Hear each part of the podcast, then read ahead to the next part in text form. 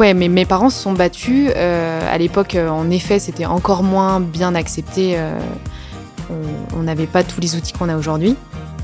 Et, et, je pense que ça, en fait, ça a impacté toute ma vie parce que je suis venue au monde mes parents s'étaient battus pour me garder et, euh, c'est un peu euh, c'est un peu une question de survie de pas trop me faire remarquer à cause de ce handicap parce que c'est celui qui a failli me coûter la vie.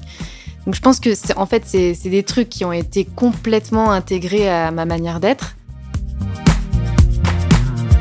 Bonjour et bienvenue. Vous écoutez Le Moment, le podcast qui donne la parole aux figures emblématiques de l'outdoor pour parler sport, mais pas que. Venez découvrir les récits d'alpinistes, d'explorateurs, de surfeurs, de coureurs, de tous ces passionnés de sport en pleine nature, nous partageons les moments qui ont défini leur parcours, leur passion, leur vie telle qu'elle est aujourd'hui. Je suis Mathilde Lenné, cofondatrice de l'agence Hold Up.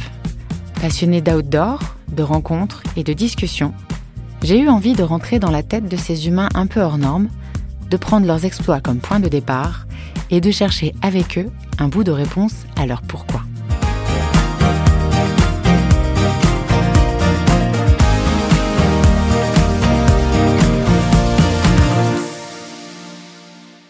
Pour Solène, l'escalade, c'est comme la potion magique. Elle est tombée dedans quand elle était petite, un peu à son insu.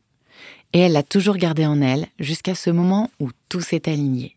Le mental, l'envie, les rencontres et l'objectif.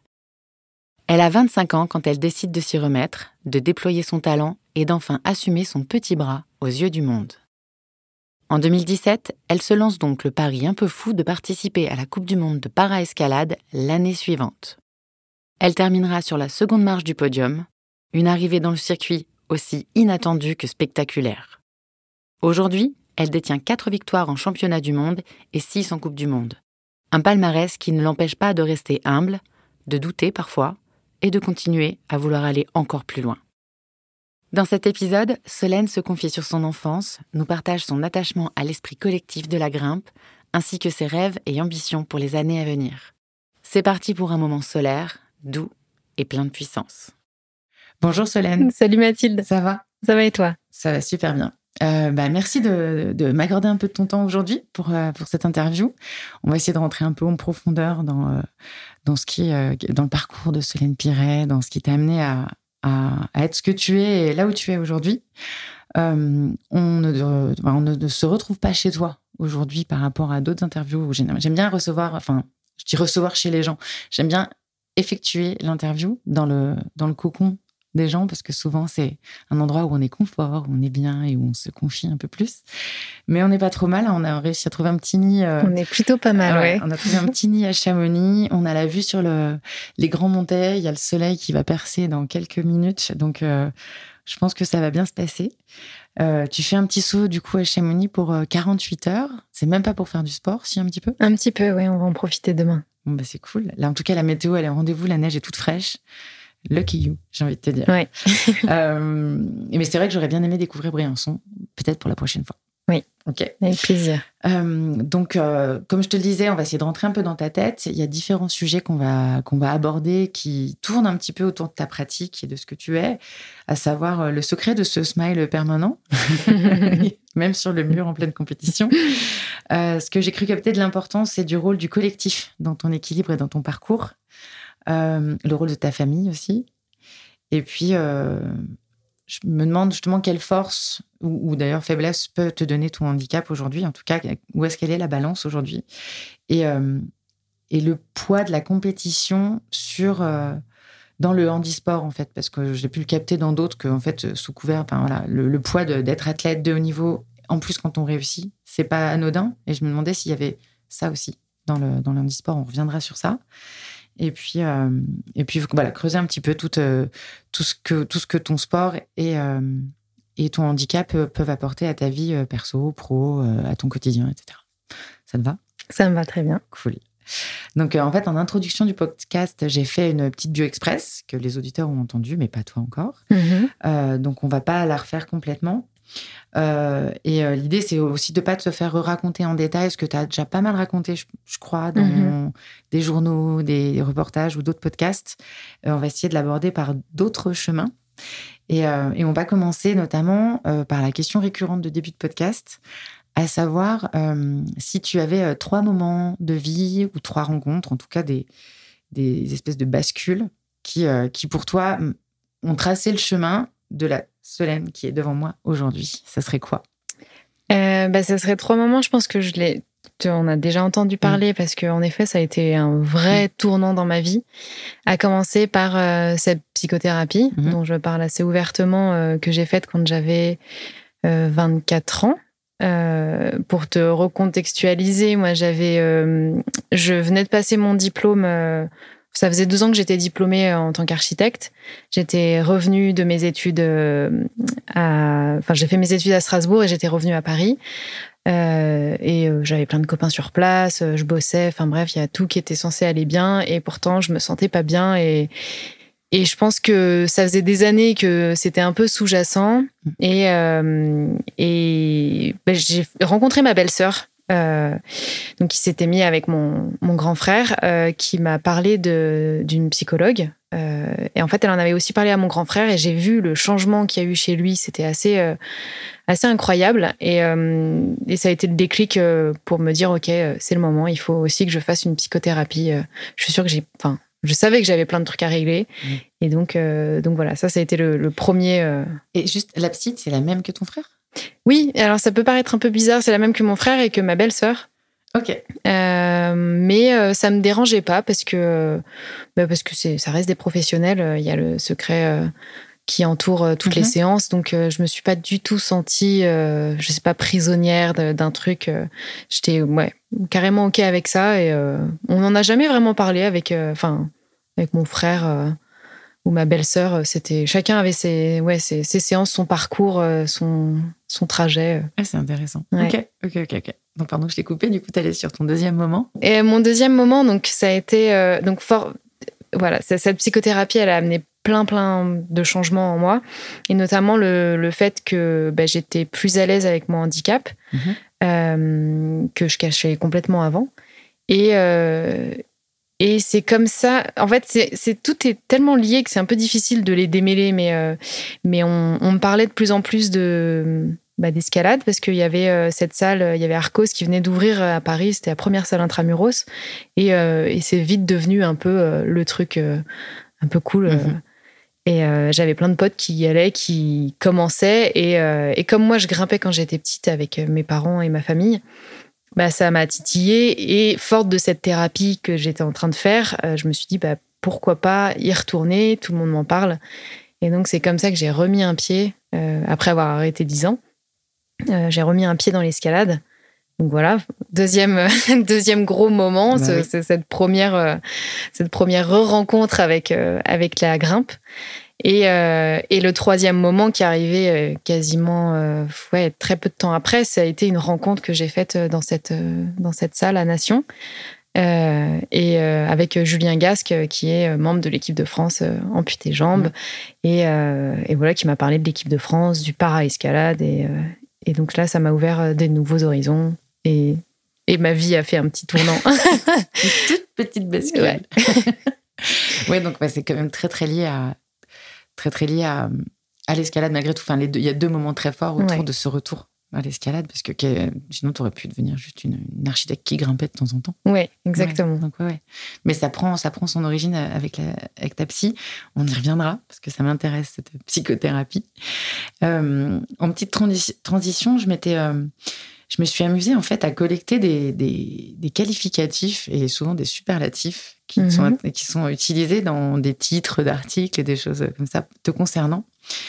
Euh, avec notamment euh, Solène Piré, encore plus haut, la queen de la para-escalade. Euh, sans égal depuis son arrivée dans le circuit, elle s'envole au-dessus de la concurrence. Un exemple à suivre. ça, c'était la petite minute pour l'ego. Qu'est-ce que ça, qu'est-ce que ça te fait d'avoir tous ces mots qui sont mis sur toi, ces qualificatifs? Et toi, comment tu te décrirais? En fait, en, vrai, si on met ça de côté, toi, si tu devais dire, bah voilà, je suis Céline Piret, je suis, tu ferais comment? J'ai deux questions un petit peu. Euh, mais je pense que je me retrouve pas vraiment dans ces superlatifs. Tu sais, je le, je le, je le mets un peu comme si c'était euh, pas moi. et d'ailleurs, j'ai un peu l'impression de les découvrir. C'est un peu comme si ils s'étaient pas imprimés dans mon esprit tous ces titres. Euh, parce que tout le corps euh, de ces interviews, elles vont reprendre des, des mots que, que je vais utiliser. Mais par contre, les titres, c'est pas moi qui les décide et j'avoue, c'est pas. Euh, je pense qu'ils ils sont pas sortis de moi. Mhm. Donc, ouais, j'ai un peu du mal à, à me les approprier. Pour moi, j'ai envie de dire c'est surfait, quoi, mais bah, c'est peut-être pas très sympa pour ceux qui les ont écrits. titres, c'est censé être accrocheur, mais je pense que c'est en tout cas l'image que tu renvoies. Donc faut, euh, voilà, c'est quelque chose qu'il faut, hein, faut, arriver sans sentir te se les approprier, mais c'est, euh, je trouve que c'est gratifiant. Ah, c'est sûr que c'est gratifiant.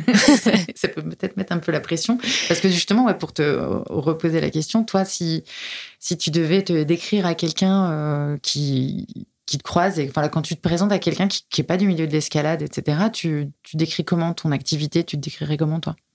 Euh, bah, c'est marrant que tu poses la question parce que je crois que mon, ma présentation a un peu changé euh, cette année, enfin il y a quelques mm. mois. Avant, en fait, en fonction de qui je rencontre, soit je disais bah, je suis architecte, parce qu'on a quand même tendance à se, à se présenter par nos métiers. Nos métiers, tout à fait. Euh, et enfin, comme si ça nous définissait, quoi. Et aujourd'hui, je dis que je suis athlète ou alors que je suis grimpeuse pro. Euh, et après, je viens sur le para-escalade, mais j'essaye de pas en faire. Euh, oui. Ouais, mon identité, quoi. voilà. c'est pas, c'est pas, oui, c'est pas mon identité, même si ça fait complètement à 200% qui je suis. Mais, voilà, t'es avant tout grimpeuse. Voilà. Et by the way, pareil. voilà, c'est ça. Oui, non, mais je vois bien. Donc, oui, c'est intéressant de, de, creuser comme ça. Et euh, bah justement, parce que euh, ça fait pas partie de ton identité, le... enfin, comment dire, ça ne te définit pas en tant que telle. Tu es une grimpeuse pro en handisport. Euh, mais on, l'a aussi abordé un petit peu par rapport à ta psychothérapie. Il y a eu ce côté où euh, le mot handicap, c'est pas quelque chose que tu as tout de suite euh, utilisé, notamment à travers ta relation avec tes parents, etc. Dans ta famille, c'est pas un mot que vous utilisiez pour parler de, de la génésie? La génésie, ouais. c'est ça. Et je me posais la question justement du rôle assez central de tes parents dans dans ces étapes de début de, de vie. Alors, euh, en positif quand, ben, ou en négatif, je, ne vois pas quelque chose de négatif derrière, hein. mais je me demandais justement quel impact ça avait eu, euh, ces différents choix clés qu'ils avaient faits un peu pour toi. Donc, euh, ben, déjà, le premier plutôt très fort et très positif de te garder mm-hmm. quand ils ont su que tu avais cette anomalie, en tout cas dans le ventre de ta maman. Et alors qu'à l'époque, apparemment, ça pouvait conduire à une, interruption de, de, grossesse. Et aussi ce choix dans, ton éducation de ne pas parler de cela comme d'un handicap. Euh, c'est pas anodin, je pense. Euh, et parti de marché, le, le, choix aussi de vous emmener tous, quelle que soit votre condition physique, faire l'escalade, faire l'escalade, faire l'escalade. Mais les deux premiers, pour moi, ils sont très très forts et assez impactants. Et je me demandais, toi, si tu t'étais déjà justement posé la question de, bah, forcément, s'ils n'avaient pas fait le premier choix, voilà. Hmm. Mais euh, est-ce que tu en as discuté avec eux de pourquoi ils voulaient pas mettre ce mot handicap? Ne serait-ce que pendant ta psychothérapie, est-ce que tu as parlé de ça? Alors non, on n'a pas reparlé. Euh, et même avec eux? Ouais. On, est assez euh, prude pudique. Pudique, c'était mhm. plutôt le mot que je cherchais. euh, oui, on est assez pudique euh, sur les sentiments et c'est mhm. vrai qu'on on communique pas beaucoup. Euh, ça, c'est un truc que j'ai appris à faire plus tard, mais c'est vrai que ouais, c'est pas quelque chose de familial, quoi. On est plutôt ouais, assez, assez pudique sur nos sentiments. Et bah, le, le, le fait de l'intervention médicale de grossesse jusqu'à mm. très tard, euh, c'est toujours d'actualité, hein, quand, euh, surtout aujourd'hui avec euh, tous les moyens qu'on a de découvrir tout ce qu'un enfant peut avoir. c'est ouais, vraiment, vraiment d'actualité. Je trouve ça hyper important d'en parler justement parce que j'ai reçu pas mal de messages de, futurs parents qui, qui s'inquiétaient pour leur futur enfant mm-hmm. et, d'autres qui ont arrêté de me répondre aussi parce que j'ai compris qu'ils avaient fait le choix de ne pas garder l'enfant. Mm-hmm. Donc, euh, donc ouais, mais mes parents se sont battus. Euh, à l'époque, euh, en effet, c'était encore moins bien accepté. on n'avait pas tous les outils qu'on a aujourd'hui. Et, et, je pense que ça, en fait, ça a impacté toute ma vie ah. parce que je suis venue au monde. Mes parents s'étaient battus pour me garder et, et c'est un peu, c'est un peu une question de survie de pas trop me faire remarquer à cause de ce handicap parce que c'est celui qui a failli me coûter la vie. Mhm. Donc je pense que en fait c'est des trucs qui ont été complètement intégrés à ma manière d'être et euh, et pendant ouais je pense que mes parents n'ont pas voulu parler de, handicap parce que c'était très dur pour eux, parce qu'il y avait toute cette histoire. Euh, je pense qu'ils n'ont pas forcément eu le soutien qu'ils voulaient de leur famille. Ça, c'est une supposition, mais, euh, mhm. mais voilà. Ça pourrait être intéressant de leur poser la question. Monsieur. Lequel de mes grands-parents n'a pas voulu? D'une part, et puis, bah oui, bah, monsieur, dame, les parents de, Solène, euh, parlez-en avec Solène. et, et ouais, et, et, en fait, donc avec cette psychothérapie, on a commencé très vite à parler de handicap. Mhm. Et euh, pendant longtemps, je me suis dit, ouais, bah, c'est parce que euh, mais parce que c'est un handicap aux yeux de la société, c'est important de mettre des mots mhm. dessus. Et en fait, récemment, je me suis rendu compte, je me suis rappelé que même ma psychologue, au bout de quelques mois de thérapie, elle a fini par abandonner aussi ce mot. Et je pense qu'il y a un côté, le handicap, il a quand même une connotation de mhm. on peut, y a, on peut moins faire. Exactement. Et, euh, et, je pense que, ben, en fait, quand on me connaît, quand on m'observe, hmm. Il n'y a aucun moment où ah on se dit, OK, elle a un handicap, elle peut pas faire ci, elle peut pas faire ça. Et je crois que c'est assez naturel que, que ça vienne pas. Alors, est-ce que c'est parce que mes parents l'ont pas utilisé? Du coup, je me suis jamais mis en situation de, de je ne peux pas faire ça. Il y a plein de, ouais, il y a plein de, il y a plein de trucs. Je pense que j'ai aussi eu la chance d'être la troisième euh, sur une famille de quatre enfants, que euh, ben, on était nombreux, donc mes parents ils n'avaient pas le focus ouais euh, focus sur moi sur ma, ma façon de faire. Et euh, ils m'ont laissé un peu euh, faire moi je suivais mes frères et sœurs et, et au final ça s'est ça s'est fait comme ça quoi par imitation tout simplement. Parce que je me posais la question de est-ce que est-ce que ça aurait été un petit peu différent? Est-ce que tu l'aurais plus ou moins caché si il y avait eu ce mot qui avait été mis en mode t'as un handicap mais on fait avec et on s'en fout et on n'en parle pas mais par contre c'en est un. Donc si tu as besoin d'en parler parle-en etc est-ce que tu, tu penses que ça aurait pu être différent s'il y avait ce mot là qui avait été mis? T'as peut-être pas la réponse, mais je me pose la question. Donc ouais, je, sais. le bébé. Merci. euh, ouais, ça, aurait très certainement été euh, complètement différent, mais ça, impossible à dire, quoi. Hmm. Non, mais ce que, par contre, ce, qui est assez fort, en effet, c'est que il a fallu une force mentale et un, vrai choix de leur part au tout début, parce que c'était un peu l'inconnu de ça, ça va être quoi l'impact hmm. vraiment quand elle sera adulte, parce qu'en fait, tant que tu es petit, je pense que tu te rends pas compte. Après, c'est. Euh, oui, ça doit être un sacré choix. Et moi, je peux comprendre les gens qui se sentent pas la force de gérer cette, euh, cet inconnu-là. Oui, oui, non, tout à fait. Mais c'est vrai que quand, quand j'en parle à des gens qui m'ont déjà vu euh, agir dans la vie de tous les jours, ils sont mm. un peu choqués. Ils se disent, bah, c'est quand même rien du tout ce que tu as, entre guillemets. mais bon, quand t'es parent, tu sais pas. Tu sais pas, c'est l'inconnu. Oui, oui, c'est l'inconnu. Toi, t'es t'es jeune maman, donc euh, tu, dois te mettre à leur place. Euh, c'est sûr que c'est hyper dur. Mais euh, ouais. C'est déjà l'inconnu quand ils sont enfants. Oui, oui, oui. non, non, mais c'est pour ça que quand tu dis tout à l'heure qu'il y a des gens qui avaient arrêté de correspondre avec toi quand ils, ils ont eu fait le choix de ne pas garder l'enfant, enfin, c'est c'est presque dommage parce que j'imagine que tu ne les juges pas. non. Tu, voilà, c'est ça. C'est que toi, tu leur partageais tout ce que ça pouvait avoir de complètement gérable après, si eux, ils se sentent pas, je pense qu'il faut laisser chacun euh, faire son, faire son chemin. Mais une fois de plus, c'est. Euh, Après, je pense que ce genre de hum, d'histoire, ça, me, ça me touche aussi parce que ça me met euh, vraiment face à ce que. au choix, au choix que mes parents ont fait réellement, qui aurait pu être tout autre. Et quand je vois justement ces couples qui font un autre choix, forcément, ça, ça m'impacte un peu, quoi. Ça, ça, touche. Tu te dis, ouais, c'est, en fait, c'est pas rien aux yeux de la société, quoi moi, je le, bah ouais, tu l'intègres, tu fais tout comme tout le monde. Tes potes, ils s'en foutent, ils oublient. Euh. Mais, euh, mais ouais, c'est, c'est, c'est une question, quoi. Mais on a tendance à. Enfin, moi, personnellement, j'ai tendance à oublier, quoi. Ah ouais? Mm. Moi, bah, c'est plutôt. euh, et autre question qui est un peu liée à, ton, euh, à ton éducation et à, enfin, à ton enfance, on va dire. je me questionnais sur comment ça s'ajoutait à, à tous les questionnements qu'on a quand on est ado et qu'on grandit, qu'on euh, se transforme à tout point de vue corporellement et qu'on a cet, on va, dire, cet élément un petit peu différent aussi euh, physique qui se transforme aussi parce qu'on grandit et on voit un peu la limite que ça aura en termes de croissance ou que sais-je. En quoi ça, impacte euh, le passage de l'adolescence? Comment toi, ça t'a impacté au-delà du fait que tu le cachais? Bah, Je pense que j'avais en fait, la, peur d'être rejetée était présente depuis toute petite, mhm. mais elle s'est décuplée, euh, mais comme chez beaucoup d'ados. Et au-delà de ça, moi, j'avais peur de jamais trouver d'amoureux. Oui, bah, oui. Et j'étais, ouais, je, me dis, je me, vraiment, je me posais la question mhm. qui est-ce qui va m'aimer tel que je suis et avec qui je pourrais être à l'aise. Enfin, c'était vraiment une question ado. Ouais, c'était les relations amoureuses que j'ai. Enfin, ma première relation amoureuse, j'ai eu assez tard, quoi. Donc, donc ça a été une question pendant tout mon collège et une grosse partie de mon lycée. Ton, ton, ton livre secret, là, je sais plus comment on appelle ça, ton carnet. Moi, j'ai un carnet où je racontais tout le temps, j'ai peur que ça, je pas. Mm. Et, euh, et des, c'est des, des, sujets qui vraiment, euh, qui vraiment remontaient là-dessus. Parce que tu as eu des. Justement, tu dis, tu as eu des amoureux. Ton premier, tu l'as eu à quel âge, si c'est pas?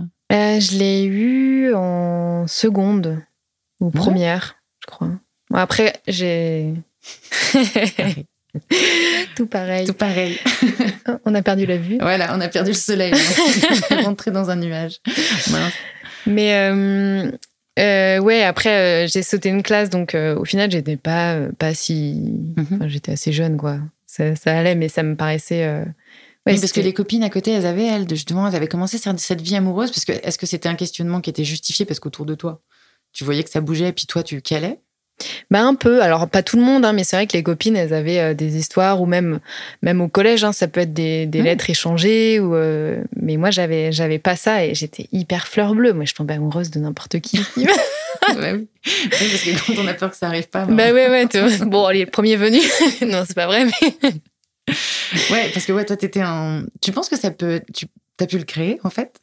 Le fait que t'oses pas aller parce que pour pas que pour pas être déçu, t'allais pas vers les garçons ou c'est où tu créais cette distance finalement? Ou est-ce que juste bah, c'était ton chemin et puis il fallait que tu attendes euh? Non, alors la distance, oui, a été créée parce que j'étais hyper timide. Mhm. Euh, ça jouait, en fait, tout, était lié. Euh, j'étais hyper timide, je, je, devenais rouge comme une tomate quand, on, quand un garçon me parlait.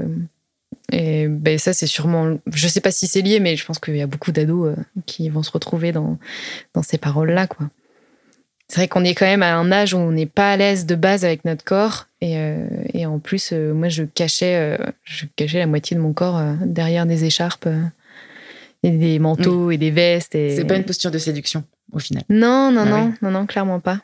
Une fois qu'on se sent plus mieux dans son corps, on est plus séduisant.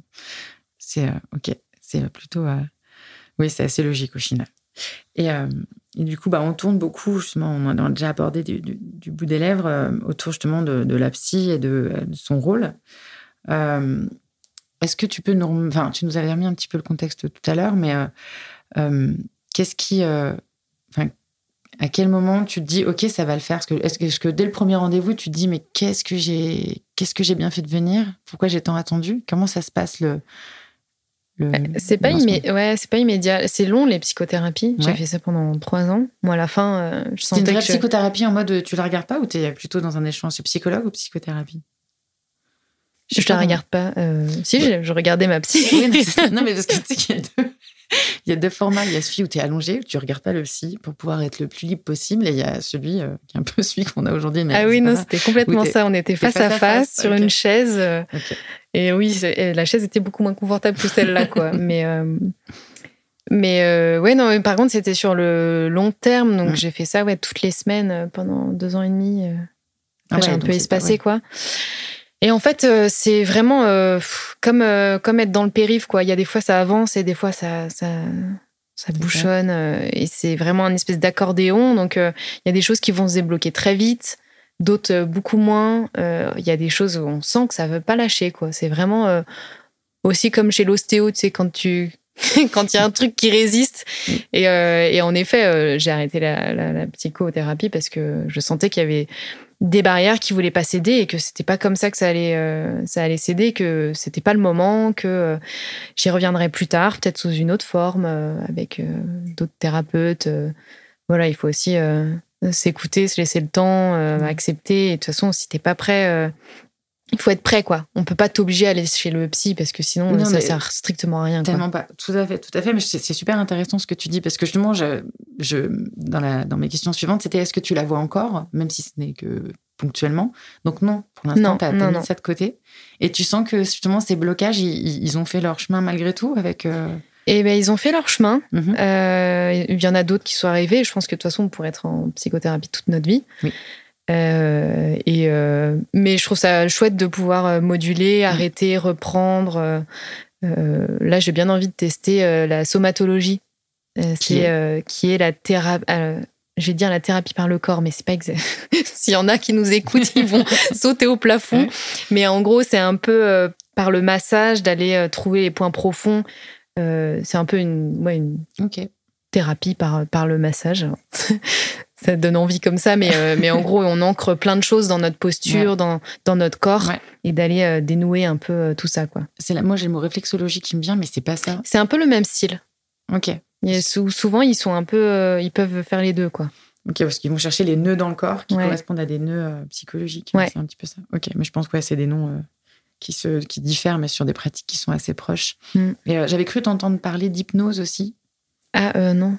Non, non, mais pas, pas, pour toi, mais que chacun avait se prenait son chemin. En fait, ah oui. Jean Bobine, je mets un peu de clarté dans ma remarque, c'est que hum, je t'ai entendu dire justement que pour toi, la santé mentale, c'était super important et qu'il fallait prendre soin de soi, mais que par contre, en effet, c'est pas forcément avec un psychologue qu'on s'en sort tous, en fait. oui, il y a plein de. Il, suffit de trouver, on va dire, la personne ou le thérapeute, quelle que soit sa pratique, qui permet de libérer justement ses nœuds et de. Oui, tout à fait. Et, de faire que les choses vont mieux. Oui, il y en a qui vont se retrouver dans l'hypnose. Je te dis non comme ça parce que moi, c'est pas du tout un truc qui me parle.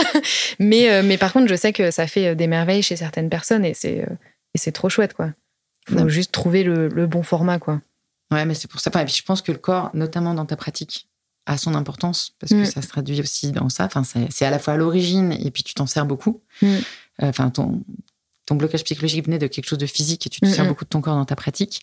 Et, euh, mais je me demandais aussi si, euh, toujours pareil, en préparant l'interview, j'ai écouté et lu pas mal de choses, si justement ta pratique, ta pratique et le fait que tu t'ouvres au monde, à toi-même euh, corporellement, ça n'a pas aussi permis un cheminement euh, aussi de, libération et de, déblocage? Ah, c'est sûr.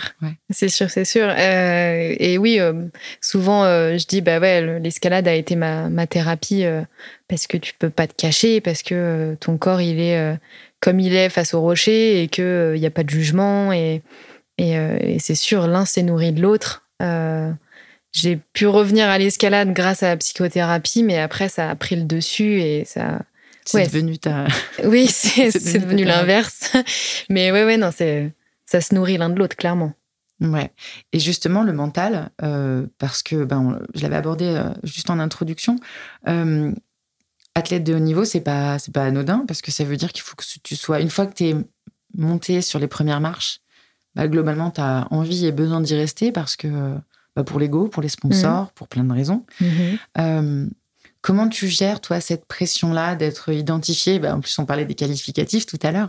D'être identifié comme voilà l'exemple, c'est entre guillemets tout réussi, qui est au sommet de son art. Comment tu gères cette pression-là par rapport au fait que bah, ça peut s'arrêter? Ça peut s'arrêter, ouais. plus on avance, et c'est marrant parce qu'on me dit toujours ah bah oui ça va être facile euh, la compétition euh, et en fait c'est pas du tout anodin J'y vais euh, de moins en moins avec euh, la fleur au fusil, entre guillemets. Est-ce que tu, as commencé un peu comme ça? Parce que tu es arrivé un peu par hasard Ouais, je suis arrivée un peu par hasard et euh, personne m'attendait au tournant. je recommençais un peu. Et, et donc, c'est plus compliqué aujourd'hui que ça ne l'était il y a quatre ans. Et là, mes derniers championnats du monde, je me suis mise dans un état de stress et c'est. Ouais, plus on avance, plus je suis stressée en compétition, ce qui n'est pas censé être très logique. Mais, euh, mais en fait, plus tu as de pression parce que plus tu as de titres et plus on t'attend au tournant. On t'attend au tournant, mais tout en te banalisant euh, la performance. C'est-à-dire qu'il y a plein de gens qui vont me dire euh, bon, ça va bien se passer. Tu sais, quand, quand je dis bah ouais, là, je suis en pleine préparation, j'avoue, mmh. je suis un peu stressée. ça m'a pris ouais, pas mal de, de mois cet été avant les championnats du monde. J'étais hyper focus et en fait, euh, je me suis un peu renfermée sur moi-même. Et euh, mais je pense aussi parce que les gens banalisaient ça et, euh, et j'avais l'impression qu'il fallait que je m'entraîne deux fois plus pour prouver que ben non, ma, ma place elle est pas, elle, elle, tombe pas du ciel quoi. Et donc ça c'est, ouais, ça n'a pas toujours été évident à gérer et je pense que bah, il va falloir que je me pose sérieusement la question là dans les bah, dans les mois et les années à venir de comment gérer ça sereinement et de façon saine quoi. Bah, sachant qu'en plus, la compétition augmente, c'est-à-dire qu'il y a une nouvelle personne qui rentre, il faut que tu restes à la hauteur de ta réputation et de tes résultats. Donc, c'est pas. Euh, la, enfin, la pression, elle est plutôt saine et je pense que c'est bien aussi. Parce que si tu arrives toujours la fleur au fusil, à un moment donné. Euh, oui, tu te fais surtout rattraper. Euh, et puis, est-ce que ça met pas un peu de danger d'arriver à la fleur au fusil? De ne pas se mettre la pression d'être nickel et d'arriver un peu moins préparé? De danger bah de, pour, potentiellement de pouvoir tomber ou d'être moins focus en fait. Parce que d'arriver la fleur au fusil, c'est peut-être un peu. C'est peut-être pas le bon mot. Alors, de, ouais, danger de pas gagner, peut-être. Après, pas danger physique. Parce que jamais, ouais, tu peux pas. Non, tu te mets pas en danger en escalade. Ouais, bah, en bloc, ouais, non, c'est même pas. Ouais, non, c'est pas du bloc. Moi, je fais de la, diff et mmh. euh, du coup, on est en cordée, donc euh, bon, faut vraiment euh, tomber en vrac pour que. faut vraiment, Après, oui, tu peux te faire mal, mais parce que t'es pas, ton corps, il est pas prêt. tu peux, tu, tu peux être mal échauffé. Tu peux, il y a plein de choses qui peuvent arriver parce que t'es pas dans le moment présent, parce que mmh. en effet, t'es pas préparé. Oui, tu peux te blesser, mais comme tu peux te blesser parce que t'es trop préparé, enfin. Je pense que la blessure en sport, elle est. Euh, c'est tellement. Euh, t'es un peu tellement sur un fil tout le temps que euh, ça demande une, ouais, d'être droit dans ses bottes tout le temps. Quoi. Et toi, d'ailleurs, tu t'es déjà blessé? Ouais, pas des grosses blessures. je touche du bois. Hein. Mmh. Mais, mais ouais, des petites blessures, des blessures au doigt, au biceps. parce que mauvais mouvement, parce que, parce que mauvaise posture, parce que fatigue mmh souvent un peu mal échauffée. Euh, je m'échauffe tout le temps et les rares fois où je le fais pas, euh, souvent je me fais mal. Alors est-ce que c'est psychologique? Je sais pas, mais euh, mais ouais, c'est souvent lié à ça, quoi. Ok, parce que ce que je me disais aussi, c'est que j'ai cru hein, comprendre que tu avais développé un, léger déséquilibre qui fait que bah, tu utilises un peu plus un bras que l'autre. Est-ce que ça, ça peut pas aussi mener à bah, une posture un peu euh, désaxée et du coup des blessures que des gens qui euh, soit auront un handicap à un autre endroit ou pas de handicap euh, n'auront pas forcément? Alors certainement. Après, c'est rigolo parce qu'il y a eu plusieurs phases dans, ma préparation. Je pense les premières années où, où on a essayé vachement de trouver l'équilibre droite-gauche. Puis un jour, il y a un ostéo qui m'a dit, mais tu sais que en fait, la génésie, elle peut aussi venir avec une atrophie partielle des muscles.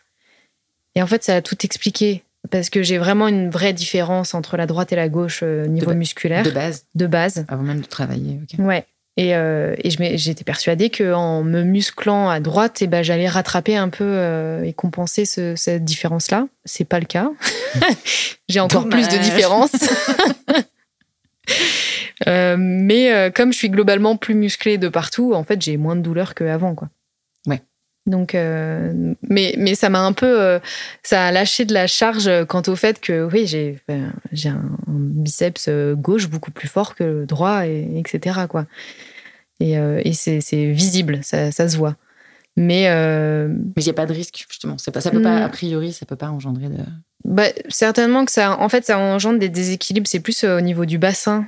du coup, ça, ouais, des déséquilibres qui peuvent aussi se retrouver dans ma vie. Enfin, il y a beaucoup de choses au niveau corporel qui, qui se jouent. Et mais ouais, certainement que ça a un impact. Hein. De toute façon, tout a un impact. Mais comme notre nourriture a un impact, comme notre sommeil a un impact. Notre sommeil, notre métier, le fait d'être assis, enfin tout. Ouais, bah, ouais, je pense que tu es de moins en moins assise. Non, non, non. Et d'ailleurs, je le sens euh, que quand je reste une journée euh, devant l'ordi, j'ai tellement mal au dos après. Oui, oui. C'est un peu l'inverse. Il faudrait que je sois plus souvent à la sur un mur ou à, faire du sport. Euh, et pour revenir à juste à la toute première question que je te posais par, par, rapport à justement à cette pression, est-ce que, enfin, est-ce que tu te prépares à quand les résultats seront moins là? Est-ce que tu t'es mis une je sais pas, une target en termes de date ou d'âge? Euh, Ou est-ce que pour l'instant, c'est pas le sujet et euh, que tant que tu peux être au rendez-vous, tu es en rendez-vous et quand ça viendra, bah, tu, le vivras, tu le laisseras venir? Alors pour l'instant, c'est pas le sujet, mais c'est rigolo. J'ai abordé la question avec un copain euh, il y a pas très longtemps qui, justement, lui, se sent un peu en fin de carrière et, et, il me dit attention, ça va t'arriver et c'est pas si évident. On a beau s'y préparer toute mhm. ta carrière. Euh, quand ça arrive, bah, ça fait mal, euh, ça fait mal à l'ego, ça fait, ça, ça, blesse quoi, et puis c'est inévitable. Et euh, et c'est marrant parce que moi, il y a la mairie de Paris et qui me qui me suit, et eux, ils préparent énormément les athlètes à l'après. Donc, donc je reçois des mails toutes les semaines sur la sur ça justement. Après, moi, j'ai la chance d'avoir un métier. En fait, j'ai commencé hyper tard euh, à être athlète. Donc, donc j'ai déjà mon métier, j'ai déjà mon diplôme, j'ai déjà travaillé et j'ai cette carrière qui a été un peu amorcée. Et je me rassure un peu en me disant j'ai mon après carrière sportive, sûrement que je reviendrai à l'architecture, alors peut-être sous une autre forme. Mais, euh, mais voilà, c'est un peu ma porte de sortie euh, de confort en me disant euh, tu as, as d'autres choses à côté. Et, et c'est ouais, un vrai confort de pouvoir se dire ça, je pense. Je pense, en fait, tu, tu ne te définis pas que en tant que sportive. Non. Ce qui fait que si le sport sort, voilà. c'est pas tout ton monde qui s'effondre. Oui, et si le jour où tu te blesses, où il se passe je sais pas quoi dans ta vie, bon, bah, j'ai autre chose, quoi. Ouais, c'est finalement, c'est une sécurité à tout point de vue, à la fois pour travailler et pour oui, pour le mental, oui. Pour le mental, oui, carrément. Et, euh, et euh, justement, l'escalade, donc tu es tombé dedans euh, de base avec, avec la famille, mais t'en dis beaucoup que c'est une super communauté, que, que voilà, c'est comme une grande famille, et que par-dessus le marché, c'est un sport où tu, où tu te dépasses, où tu n'as pas vraiment d'excuses parce que tu es face à toi-même. Donc, à part les excuses que tu te donnes, tu voilà, t'as pas d'excuses de pas de, de, pas y arriver, etc.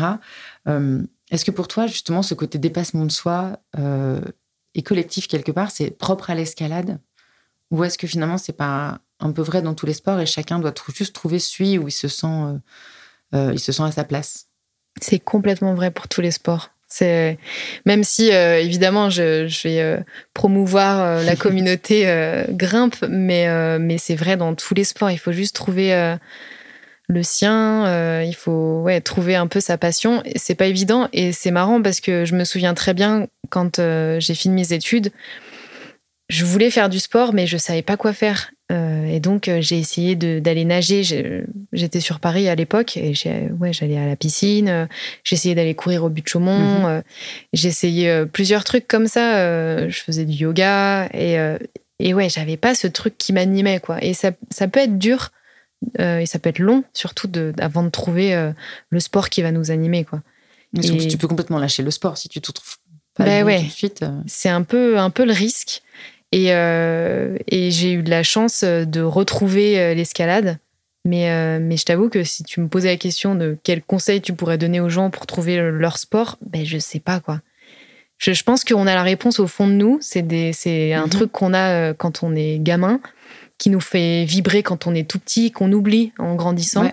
Mais au fond nous, on a la réponse. Mais alors, euh, pour la sortir, euh, ouais, à part faire une, euh, un travail sur soi et essayer de justement se recentrer sur soi-même, d'être axé avec son soi intérieur. on parle beaucoup de l'enfant intérieur et tout ça, mm-hmm. être connecté à tout ça. Mais, mais oui, si on passe à côté de, de tout ça et qu'on n'arrive pas à faire à trouver notre sport, ça peut être, ouais, ça peut être un peu un peu long, quoi. Ouais. Bah, dire, je pense que c'est même vrai pas que pour le sport.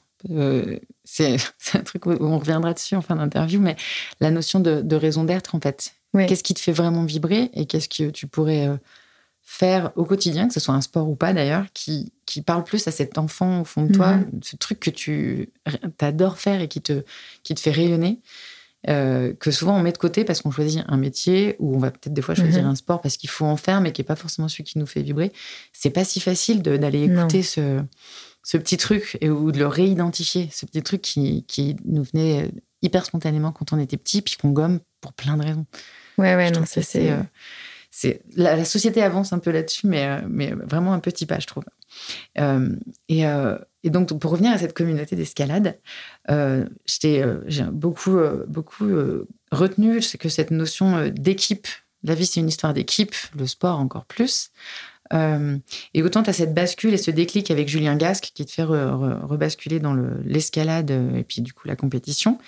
Mais j'aimerais bien que tu nous racontes l'histoire autour du défi que toi et l'équipe de, de 8 Assure vous étiez mis. Donc je pense à Anatole et Benjamin pour que tu sois au niveau Parce qu'une fois que tu as pris la décision de dire OK, je vais aller en compétition. Oui. Coucou, je recommence à grimper depuis six mois. J'ai une petite idée en tête. Et, voilà. et euh, pour y arriver, euh, même si c'était seul sur ta voie, même si tu es assuré, euh, bah, tu c'est pas tout seul. Et, j'ai le sentiment que cette, ce club et ces deux personnes-là, entre autres, bah, c'est pas anodin. C'est des gens qui sont aussi importants finalement dans ton Ça, ouais, non, carrément, ça, ils ont été hyper importants. Et euh, en fait, ce qui s'est passé, c'est que euh, je connaissais absolument pas le milieu euh, des clubs, euh, je connaissais pas le milieu de la compétition. J'avais regardé, en effet, ces championnats du monde para-escalade sur Internet. J'avais trouvé trois vidéos en Ok. super mauvaise qualité. Enfin bref, il y avait absolument rien. Et j'avais surtout suivi cette américaine qui est dans la même catégorie que moi. Et euh, mais voilà, je, je nageais un peu dans l'inconnu, donc Mhm. euh, je me suis dit bah oui, visiblement il faut quand même adhérer à un club. Euh, et, euh, et en allant grimper, en fait, j'ai commencé un peu à en parler aux gens que je rencontrais et euh, et en fait, c'est marrant parce que c'est là où tu t'aperçois que c'est une petite communauté. Ça s'est su assez rapidement. Et euh, il y a Benjamin du 8 Assure, Benjamin Bissou qui bossait euh, là-bas euh, à l'époque, euh, qui, euh, qui un jour euh, me croise à Arcos Nation et me dit euh, Ah, il paraît que tu cherches un club, euh, bah, pourquoi tu viens pas au 8 Assure Euh, Et c'est comme ça que j'ai intégré le club euh, vraiment par hasard. Alors que j'ai eu de la chance hein, parce que c'est un club qui est, qui est ouais, très demandé. euh, et, euh, parce que qu'est-ce qui les a attirés chez toi? Ce qui les a attirés, c'est qu'ils ont une bonne équipe compétition euh, avec euh, plein de jeunes super forts. Euh, je crois qu'ils avaient un ou deux athlètes euh, qui se préparaient un peu pour euh, les, les compétitions para.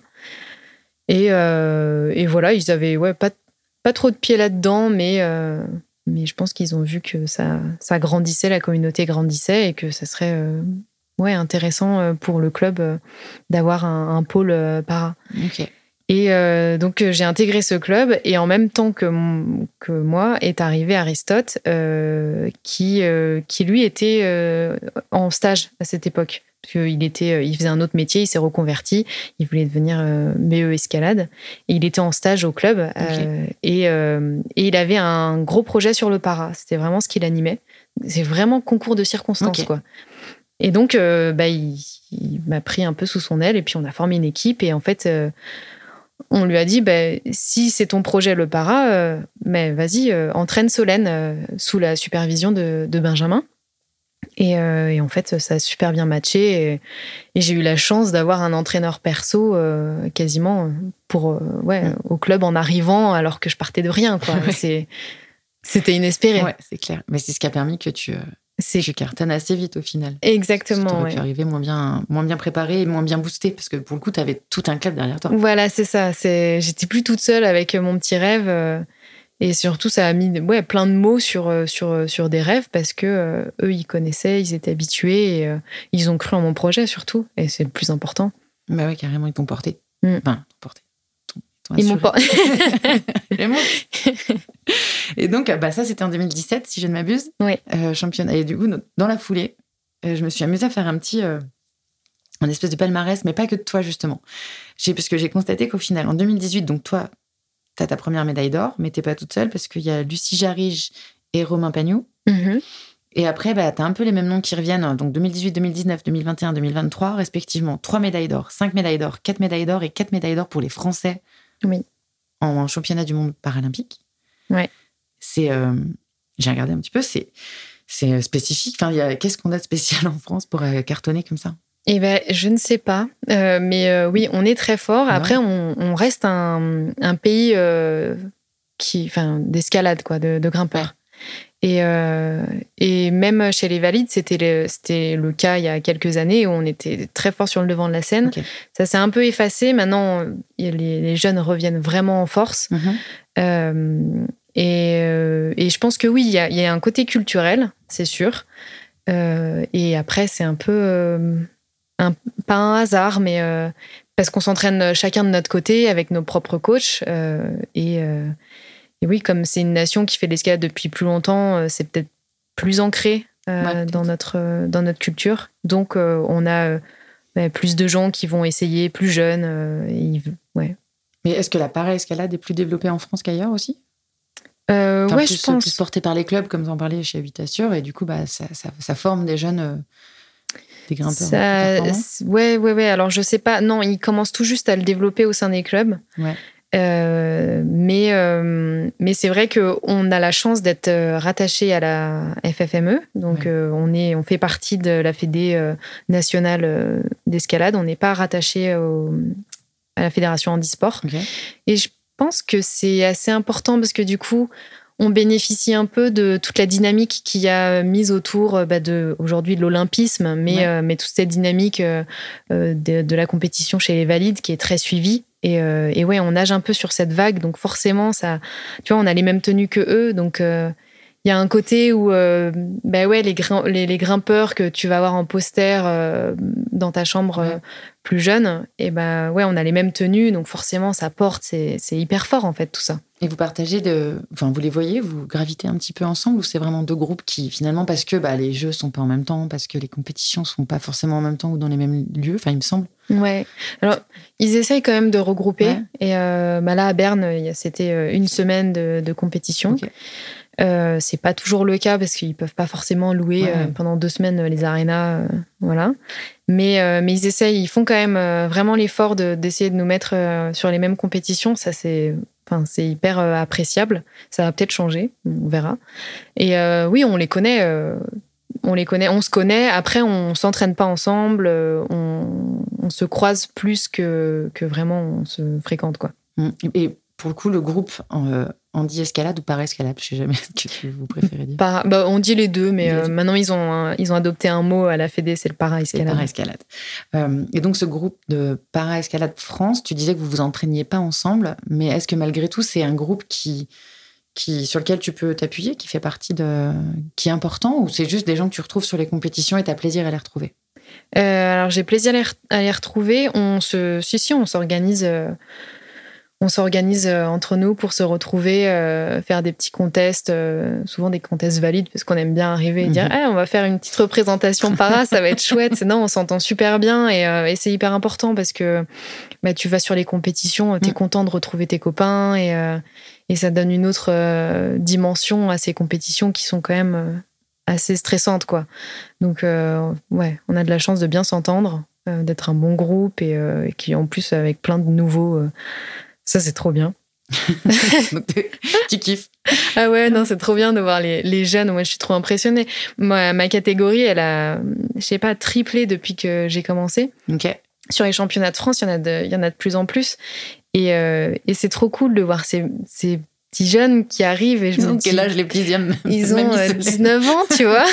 Mais même plus jeunes au championnat de France, il y avait, euh, il y en a une, ouais, elle a 16 ans et et c'est trop cool de, parce que ma catégorie, euh, c'est tout de naissance. On est, il n'y a pas d'amputation. Contrairement aux autres catégories où c'est quasiment toujours des accidents ou des mhm. maladies. Euh, donc, ça fait une catégorie qui est ouais, un peu particulière. Et de voir ces jeunes, ouais, ces jeunes euh, adultes, enfin, presque, qui sortent de, l'adolescence, quoi, mhm. et qui sont hyper à l'aise avec leur handicap moi, ça me touche. Je trouve bah ça trop chouette, quoi. J'étais pas du tout comme ça à leur âge. C'est ce que j'allais te dire. Ils sont, ils sont prêts 8, 5 euh, à 8 ans avant toi. ouais, avant ce que ouais, toi, ouais, capable de faire. Ouais, c'est chouette. Donc, ouais, il doit y avoir une, comme un transfert des deux côtés. Euh, on va revenir sur cette question de modèle, mais juste euh, pour boucler sur l'équipe. donc, ouais, c'est, tu parlais aussi, enfin, je t'ai entendu parler de vase communicant. Ouais. Le côté où tu donnes, tu reçois, etc. Bah, tu vois, c'est aussi lié à ça. aujourd'hui, si tu devais si tu devais décrire ton équipe, c'est qui ton équipe aujourd'hui? L'équipe qui fait que t'avances? Si tu prends des membres de mais partout dans ton club, euh, peut-être dans ta vie perso, c'est qui les gens qui, qui font que tu, tu, tu fais corps avec, euh, avec ton sport? Euh, Alors, mon copain, déjà, clairement, parce que, parce qu'en fait, c'est le premier à croire en moi et même qui a une vision décuplée de mes capacités. Et, euh, et ouais, non, c'est, il a un côté un peu visionnaire, quoi. C'est grâce à lui que j'ai fait euh, mes premiers 7B. Euh, et, et ouais, il y, a, un 7B à Fontainebleau que j'ai essayé. je commençais tout juste à grimper. J'y suis allée pour lui faire plaisir, quoi.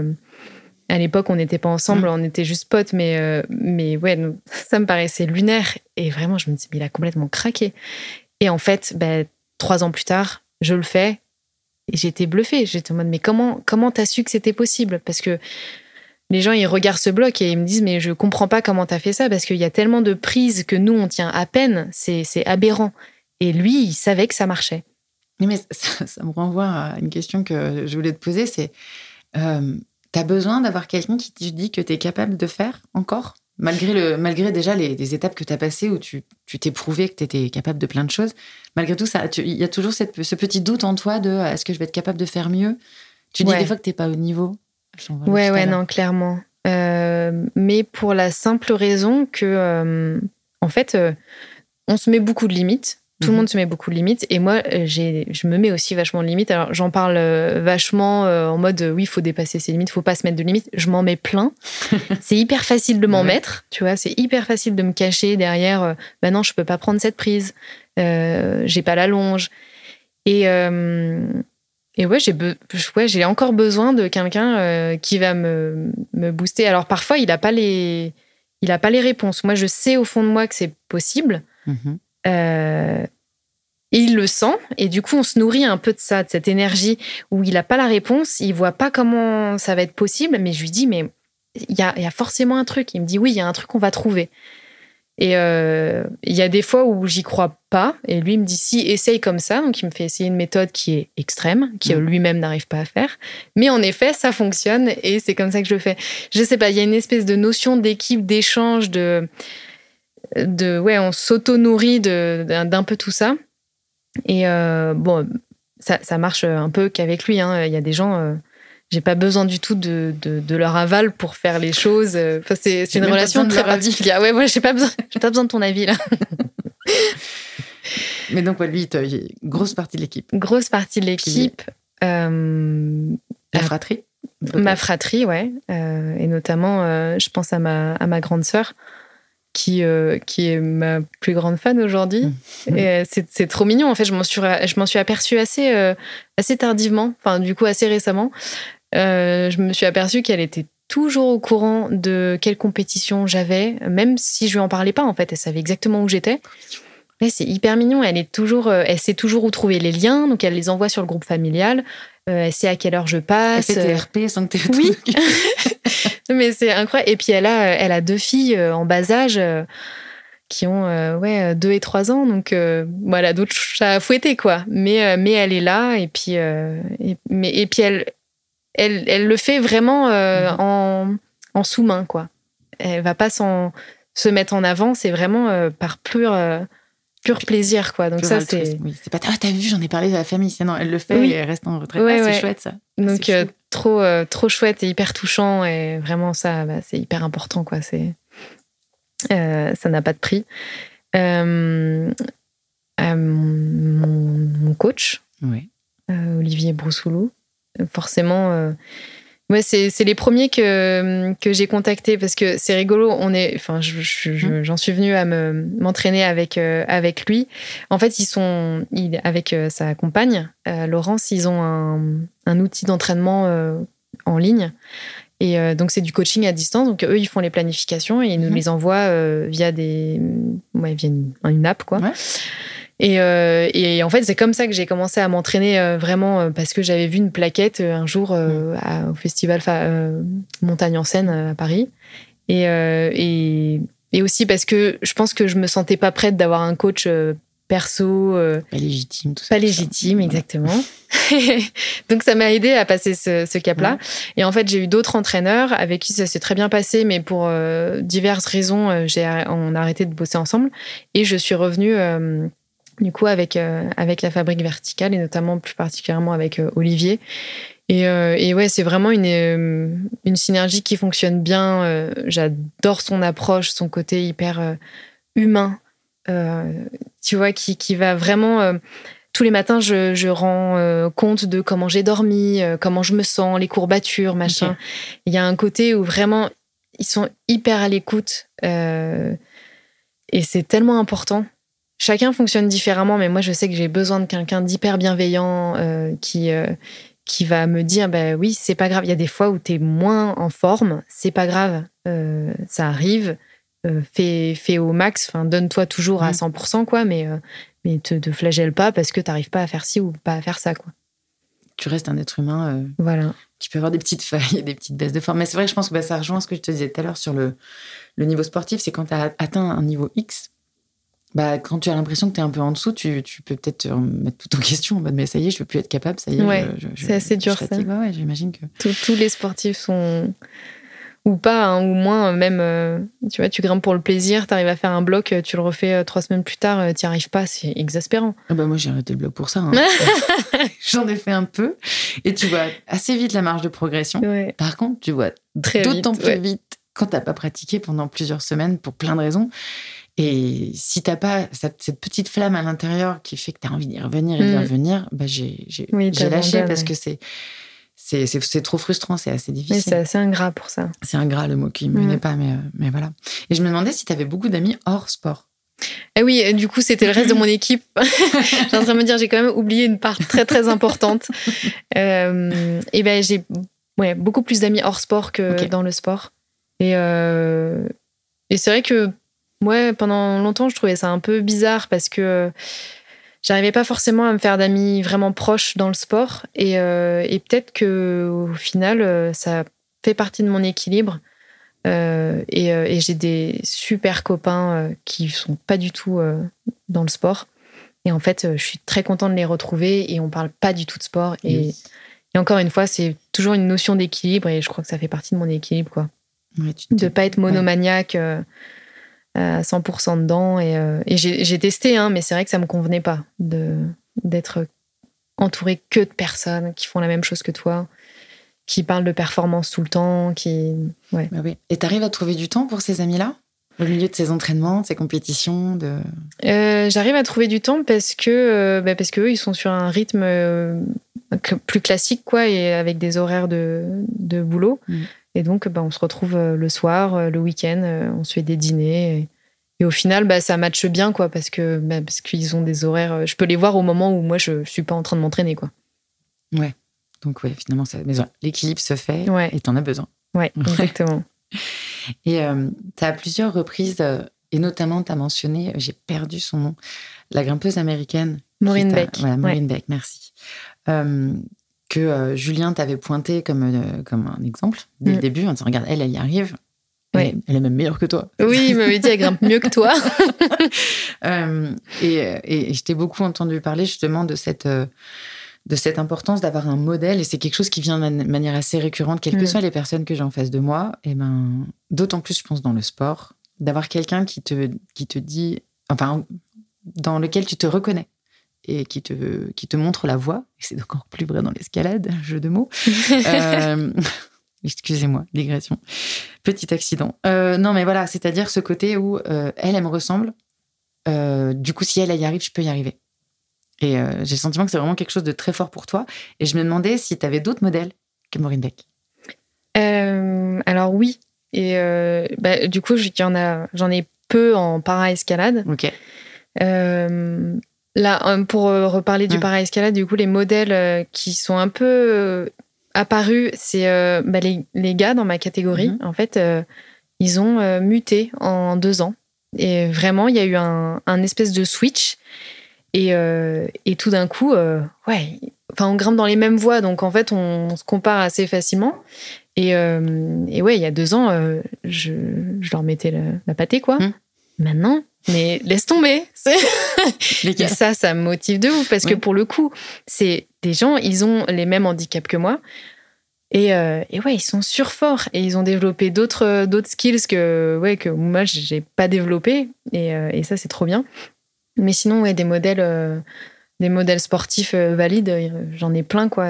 C'est clair que c'est c'est toujours inspirant. Et c'est marrant parce que ça va être des modèles euh, qui vont m'inspirer par euh, bah, leur résilience, la façon de, ouais, de s'entraîner, le...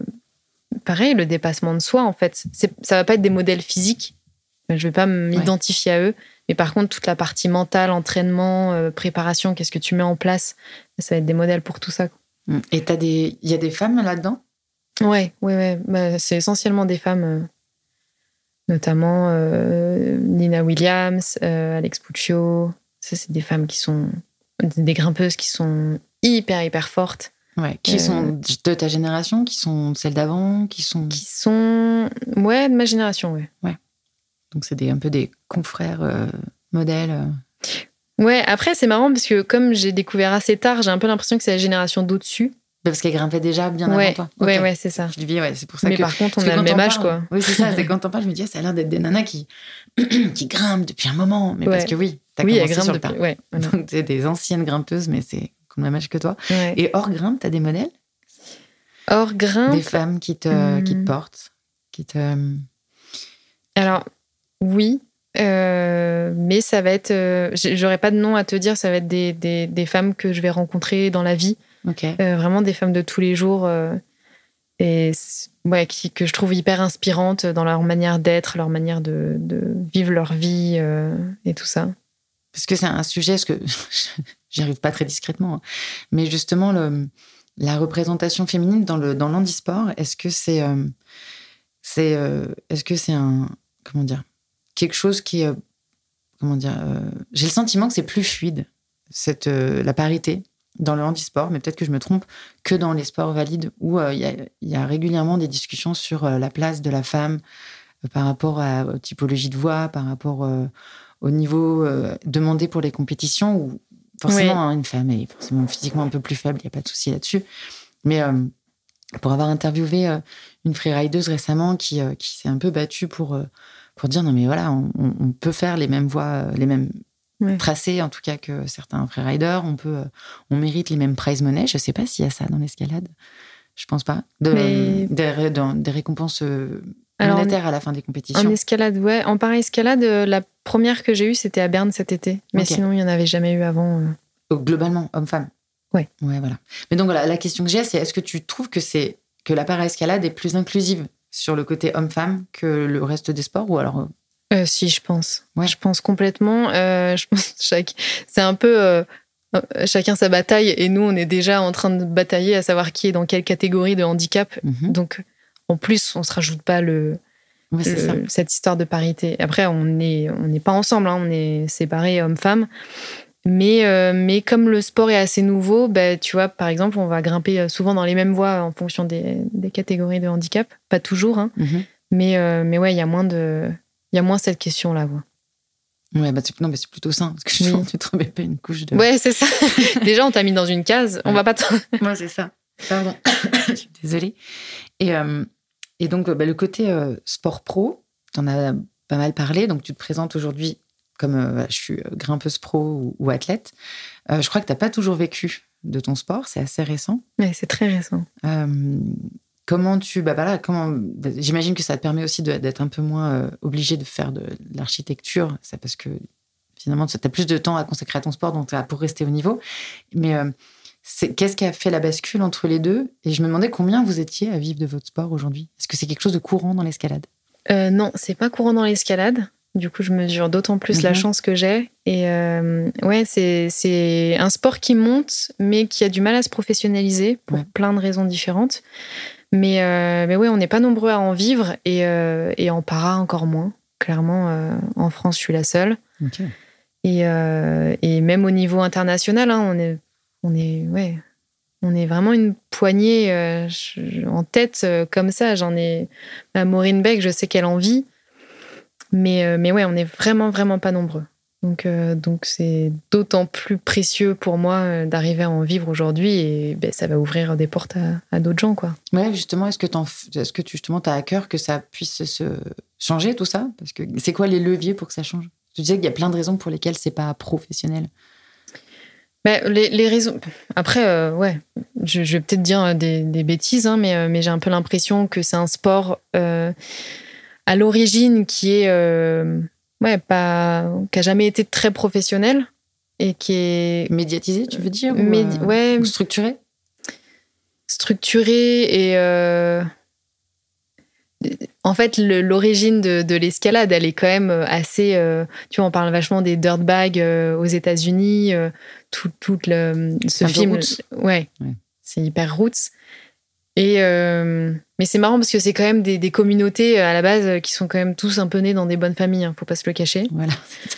donc euh, peut-être qu'ils n'ont pas eu autant besoin euh, des sponsors que, que ça, je sais pas. Mais il y a puis l'arrivée tardive sur les Jeux Olympiques, au final, euh, ça aide vachement à la professionnalisation Bah oui, du sport. hein. Parce que c'est encore pas le cas, parce que je crois que c'est imminent, la, la décision par rapport aux prochains Jeux Olympiques de 2028. Ouais.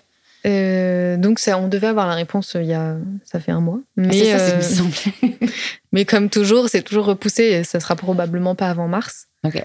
Euh, c'est en bonne voie, mais, euh, mais ouais, ouais, il reste encore euh, quelques, quelques petits détails à régler visiblement. Bah oui. Mais oui, en para-escalade, donc c'est pas, c'est pas aux Jeux paralympiques. Pas encore. Ouais, pour Pas 2024. Donc toi, t'es, voilà, t'es- on va dire que là, t'es sereine. T'as ton championnat du monde. Oui. Non, parce que du coup, c'est pas la même année. Non, ils ont décalé. Ouais, parce que c'est un peu surcouche pour ceux qui sont. Ouais, ouais, ouais. C'est pour ça que ça fait un peu euh, 2018-2019 et après 2021. En fait, avant, c'était les années paires et maintenant, c'est les années impaires. Ok. Bon, en tout cas, on croise les doigts pour ça, parce que je pense que c'est important aussi pour la visibilité du sport, même si je crois que ça, ça ajoute aussi des contraintes de devenir un, un sport olympique. C'est sûr que ça ajoute des contraintes, hein, parce que en termes de catégorie, il va falloir tout revoir, peut-être en supprimer ou en, en regrouper. Donc forcément, ça va faire euh, un peu de bazar, ça va pas plaire à tout le monde, ça va- mais bon, c'est la, c'est l'évolution du sport. Ça n'empêche que tu peux continuer à grimper dehors pour le plaisir et, euh, et voilà quoi. C'est- La compétition, ça reste la compétition, donc c'est normal que ça soit euh, un peu compliqué à certains moments. Ok. Et euh, tu parles de grimper dehors. Euh, je me demandais justement quels étaient euh, tes spots de rêve, que tu les aies ou que tu les, que tu les aies fait ou pas. Mais je me demandais, voilà, c'est quand on est grimpeuse, d'autant plus pro, et donc tu peux atteindre, j'imagine, des spots que tout le monde ne peut pas se permettre. Est-ce que tu as des, des spots de rêve et est-ce que tu en as encore que tu n'as pas fait? Ah, Il y en a plein. plein, plein, plein. Il y a tellement de, ouais, tellement d'idées à chaque Mhm. fois. euh, Tu dis, Ah, j'ai trop envie d'aller là. Tu vois des vidéos, des photos. Tu dis, il faut absolument que j'y aille. Donc euh, il y en a des, ouais, il y en a des centaines. Euh, mais en spot de rêve, j'ai quand même la chance d'avoir habité trois ans à Fontainebleau et de continuer à y aller hyper régulièrement. Fontainebleau, c'est quand même magique. C'est ah, c'est incroyable. Et, euh, mais que tu grimpes ou pas, hein, c'est une très belle forêt. Mais par contre, en termes d'escalade, c'est d'une pureté Mhm. et il y en a une quantité. C'est juste euh, impensable, quoi. Et ça attire des gens du monde entier. Et à chaque fois que je vais à l'étranger, je vais grimper sur d'autres euh, sites de blocs. Et ben à chaque fois, je reviens en me disant, mais Fontainebleau est incroyable. Et est-ce que quand tu dis que toi, tu as appris à grimper là-bas, on te regarde en mode Oui, euh, à l'étranger, les, Ouais. les gens, ils ont des étoiles dans les yeux. C'est, euh, comme parler du Mont Blanc. euh, Oui, pour- c'est ça. c'est ton Mont Blanc à toi. Exactement. Après, des spots euh, où je, je rêverais d'aller, ben ouais, grimper au Yosemite. euh, après, Tu l'as pas encore fait? Alors, j'y suis allée, mais, mais il pleuvait. Ah. Et, et on est un peu passé en coup de vent, donc, donc non. Puis on n'avait pas le matos pour. Mais va pas. pour l'avoir découvert à la vallée en mai dernier, C'est incroyable. C'est incroyable. En plus, on- bref, anecdote, on y arrivé, euh, juste, ils avaient des, des- des chutes de neige de malade l'an dernier, et on est arrivé euh, au moment de la fonte, donc les, les chutes étaient, Ah ouais, magnifique. c'était magnifique, et tout était magnifique. On a eu un temps de malade. C'était vraiment cool. Donc oui, c'est clair que moi, je peux imaginer, sans être grimpeuse, déjà, cette vallée, elle est hyper euh, Imposante, ouais. imposante, inspirante, enfin, c'est un, un écrin, c'est quelque chose d'assez fou. Mm. Euh, donc je peux, je peux que imaginer. Et j'étais avec mon conjoint qui lui était comme un gosse parce qu'il a, il avait fait de l'escalade plus jeune. Il était euh, genre, je sais plus, plutôt bien classé quand il avait 17 ans. Et bref, et donc pour lui c'était un spot de dingue. Donc on n'a pas été grimpé, mais rien que de, de ça présent sur cet endroit, ouais. c'était, euh, c'était genre, oh, oh, on, Eh est là, ouais. on est vraiment là. Tu peux me prendre une photo à côté du panneau. euh, tu sais, il y a un camp qui est juste au pied de. Le camp 4, de- ouais. d'El Capitaine, le camp 4, on s'est pris en photo à Bah oui, forcément. Oui, il y, a des- il y a des légendes comme ça qui ont oui. marqué euh, l'histoire. Exactement. Donc, euh, free solo, tout ça, quoi. Ouais. Euh, je digresse, mais du coup, en, en termes de spot, il y a aussi bah, y a des, des chouettes coins chez nous, parce que, par exemple, tu t'es pas installé à Briançon par hasard. Non, clairement. euh, ouais, ouais, non, ici, et c'est, oui, ça fait partie des, des spots. Euh, bah, là, je suis arrivée il y a un an. Euh, je me suis pas mal entraînée pour la compétition l'année dernière, Ouais. donc en fait, c'est quand même pas hyper compatible euh, la grimpe de compétition et la grimpe extérieure. Ouais. J'ai un peu cru pendant euh, pendant quelques temps que ça allait pouvoir collaborer. Ouais. C'est pas les mêmes préparations et, et ouais non ça finalement tu fais pas le transfert si facilement que ça ne serait-ce que dans la tête mais euh, mais voilà cette année où il n'y a pas de championnat du monde donc il y a toute une tout un circuit de coupe du monde mais j'ai vraiment euh, je vais les faire mais j'ai décidé que voilà c'est je vais les faire elles vont arriver dans mon calendrier comme elles arriveront Ouais. mais je vais pas m'entraîner spécifiquement pour ça parce que j'ai envie de justement me consacrer à, à l'extérieur, à pouvoir découvrir mon terrain de jeu, enfin mon nouveau terrain de jeu dans le Briançonnais. Et, et même ici, hein, il y a des trucs. Ah bah il y a des trucs il y a Chamonix. Hein, ouais. ouais, ouais, l'arrêt des cosmiques. Parce que tout ça. C'est quoi le c'est quoi la, répartition justement? Parce que moi j'avais plutôt en tête de dire euh, bah, il y a des spots de dingue euh, en pleine nature versus en salle. Donc tu réponds à partir à ma question que c'est pas du tout la même chose. Mm. Tu, prépares pas la même chose et tu ne fais pas la même chose dans les deux espaces. Euh, mais toi quand tu es dehors, tu vas être tenté de rester sur du bloc ou tu fais aussi beaucoup de voix? Alors je. Ce que j'appelle la voix, mais ce que tu la diff, c'est ça Oui, c'est ça. Mais la diff, c'est plus en compétition. la voix, c'est. Ouais, que... Ou le la voie sportive, quoi. Ok. Euh, c'est trois pratiques, quelque part. Un peu Il y a bloc, voix et grande voix. Je pense que c'est ça. Après, aux Jeux Olympiques, il y a la vitesse. Ouais, ça, c'est Qui n'existe pas à l'extérieur. Oui, non, oui. Enfin, ou même aux championnats du monde, quand, quand euh, tu les regardes à la Coupe du Monde à, Cham, justement, tu les regardes faire, tu fais OK, donc là, ils viennent de faire ça en 6 oui, secondes. C'est très impressionnant. ils, sont, comment ils sont aimantés. Oui, ouais, non, c'est très, très impressionnant. Ouais. Non, ce que je peux parler de trois pratiques, c'est pour moi, c'était justement ce côté pratique, euh, voix en extérieur, bloc en extérieur, et la pratique de compétition qui est très spécifique parce que finalement, tu prépares, tu, le, tu la prépares, ta voix. Tu la... tu, alors, tu sais jamais sur quoi tu vas grimper? D'accord. C'est euh, la voie, en fait, il y a euh, les voies de qualification, mhm. donc tu en as deux, et ça, tu les découvres euh, souvent la veille.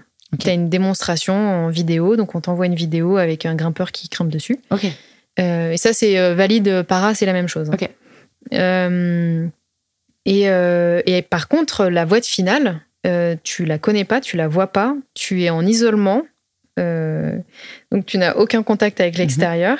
Et euh, avant la compétition, on t'amène devant le mur. Tu as six minutes pour regarder la voix et pour euh, faire ce qu'on appelle la lecture. Quoi. Ok, c'est ce que j'avais déjà observé, mais mm. pas, forcément le, coup d'avoir la vidéo la veille. Ouais, ça, on, oui, ça, on le voit pas, quoi. Mais, euh, mais voilà, donc là, c'est vraiment, tu, tu connais pas la voix et tu vas, tu vas sans, sans l'avoir, enfin, sans avoir vu. Ouais, t'as pas pu du tout travailler les mouvements, rien. Non, et tu vois personne grimper dedans. Parce que quand les, tes compétiteurs euh, euh, passent, mhm. tu les vois pas non plus. Ok, t'es derrière avec mm. ton casque et ton cache enfin, tu vois rien du tout. Oui. Mais donc, du coup, pour revenir à la pleine nature, là, ce que tu vas te consacrer à faire cette année, ça va être beaucoup plus de, de la voix ou du bloc? C'est un mix des deux? Euh, un mix des deux, je pense que il va y avoir pas mal de voix. Mhm. après, je suis plus à l'aise en bloc, mais parce que j'ai grandi un peu là-dessus. Mais, euh, mais voilà, j'aimerais me mettre euh, euh, plus sérieusement à la voix cette année. Ça va être l'occasion. Ok. Pression ou pas? Ben, Un peu, parce que, hum, parce que je pense que j'ai plus de, de feeling avec le bloc. C'est plus naturel pour moi. Et, et en fait, ben, je vais pas te le cacher, j'ai peur de la chute. Ok. J'ai peur de tomber. on en parlait tout à l'heure. Ouais. Et, et tu vois, ouais, parce que je veux grimper en tête, c'est-à-dire euh, que je vais mettre mes protections au fur et à mesure que je, que je mhm. grimpe. Et donc ça, ça demande bah, plus d'engagement. Euh, c'est plus aléatoire aussi parce que bah, je ne sais pas sur quelle main droite je vais tomber au niveau de, de ma dégaine. Donc potentiellement, mes clipages, ils peuvent être hyper euh, scabreux. Et donc il y a, y a, plein d'inconnus. Et ouais, je suis, je suis moins à l'aise avec ce type d'effort, même si c'est celui que je pratique en compétition. Et euh, c'est deux filières euh, physiques euh, très différentes. Quoi. Le bloc, c'est un, un, effort, un effort court et intense. la voix, c'est beaucoup plus long, beaucoup plus dans la résie. Donc, donc voilà, j'en fais, mais, mais là, je voudrais en faire, essayer de pousser cette limite de niveau. Donc, je vais en faire de plus en plus. Mais j'appréhende un peu ça. Ouais. ouais. Et est-ce que sur cette période un peu moins orientée prépa de compétition, pardon, est-ce que euh, tu vas avoir la place de faire enfin rentrer des projets autres? Parce que j'avais cru comprendre que tu te sentais prête à euh, rentrer dans des projets de films ou de livres. Euh, tu parlais beaucoup d'être inspirée parce que tu voyais, etc. Et il me semble que tu avais dit que ça y est, tu te sentais prête, c'était le moment qu'il était temps que tu puisses avoir des projets de plus de contenu, on va dire. Oui. Est-ce que ça fait partie des choses qui, peuvent arriver là dans les mois qui arrivent?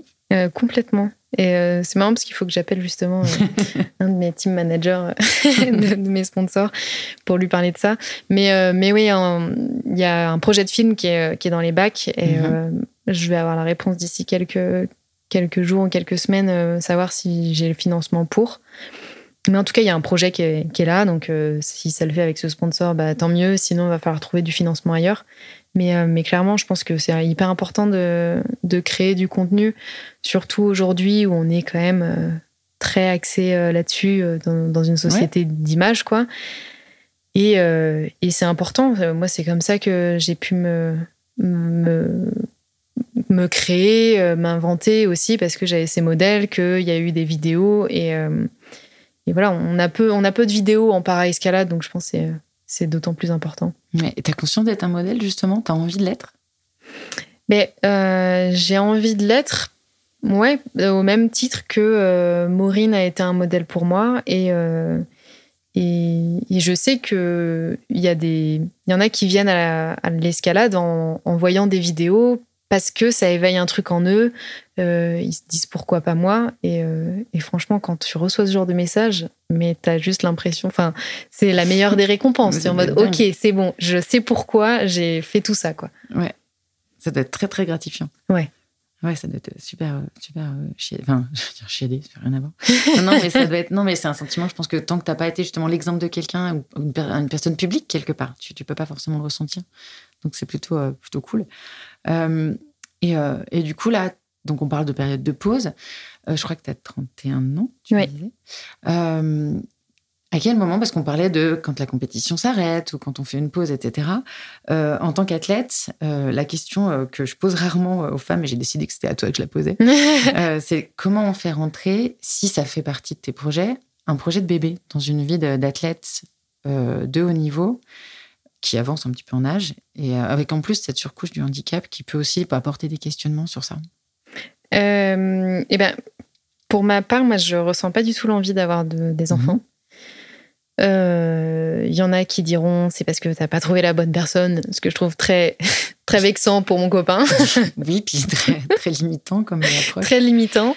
et c'est en fait, j'ai assez peu entendu de femmes euh, dire mhm. euh, moi je veux pas d'enfants et, euh, et donc j'en parle assez ouvertement de mhm. ça parce que parce qu'en fait assez naturellement on te met on te met très vite des, des limites. Enfin mhm.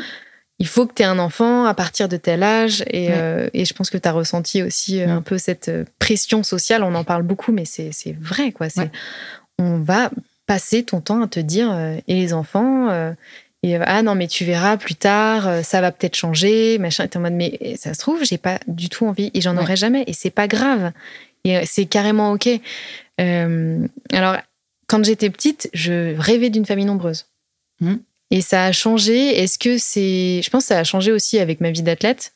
je pense que je me suis aussi aperçue que. Mmh.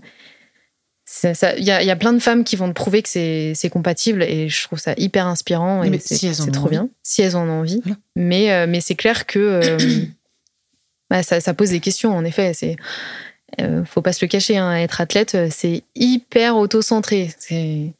Enfin, moi, c'est un truc qui, qui, me questionne au quotidien de me dire Waouh, c'est quand même, tu es en train de te prendre en photo, euh, tu communiques sur toi-même. Euh, les réseaux, euh, ton Insta, c'est que des photos de toi. Et puis, il faut toujours trouver un truc à raconter sur soi. Enfin, c'est particulier, quoi. Faut dealer avec ça. Et tu te dis, waouh, si. Enfin, ouais. Il y a, y a, un mm. côté où, où je me sens pas du tout prête à, avoir un, à accueillir un enfant dans ma vie. Et, et, oui, je ressens pas du tout ce, ce besoin de, de maternité. Et ton conjoint, il est OK avec ça? Mon conjoint, euh, il est OK avec ça. Après, lui, il a une fille euh, qui a 9 ans aujourd'hui. Donc, euh, donc il, voilà, il a connu la parentalité. donc, mais il est, il est carrément OK de ne pas réavoir d'enfant. Et puis toi, quelque part, tu, tu le touches du bout des doigts. Avec, oui. avec, la belle. Mais je me rends compte que c'est pas facile. Déjà, d'être belle-mère, c'est pas facile. Donc, je pense que c'est plus facile d'être maman que d'être belle-mère. Je pense. Oui. Clairement. Parce que il y a autre chose il y a autre chose et, euh, et être belle-mère, bah, tu es obligé de trouver ta place qui, ben, ouais, encore une fois, il y a cette question de légitimité qui est pas évidente et puis ça dépend vachement de, de la relation que tu as avec l'enfant. Euh, donc, euh, à quel âge tu le connais, son caractère, il y, a plein, de choses qui, qui rentrent en compte. Mais tu remplaceras jamais la maman de toute façon. Non, et, puis tu cherches pas à le faire, mais n'empêche que mais tu partages des moments de vie et puis c'est toujours cette question de tu habites ensemble. Enfin, c'est. comment tu gères ça euh, Tu participes, mais sans. Ouais, sans- tu participes à l'éducation, Ouais. mais sans vouloir y participer parce que c'est pas ton rôle. Euh, et euh, t'as pas demandé ça, quoi. Ouais.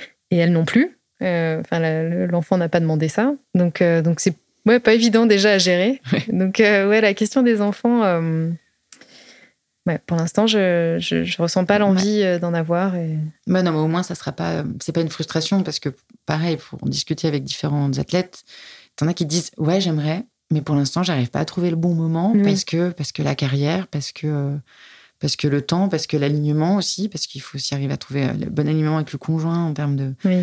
de disponibilité générale. Donc, c'est c'est- c'est- c'est pas anodin et c'est vrai que c'est plutôt sur les épaules des femmes. Oui. Donc, euh, c'est.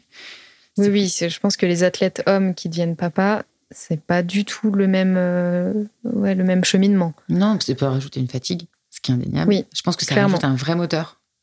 Parce que je pense qu'il y, a- il y a quelque chose de. Ouais, Il y a, il y a- il y a cette, il y a l'enfant dans, dans, dans la tête qui dit T'as envie de raconter, t'as envie que ton enfant soit fier de toi, je pense.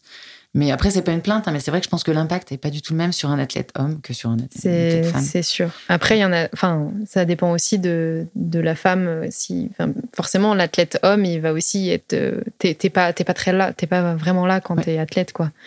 Du coup, c'est est-ce que la femme accepte ça euh, enfin, Il y a, il y a d'autres questionnements, mais c'est ouais, c'est clairement pas le même.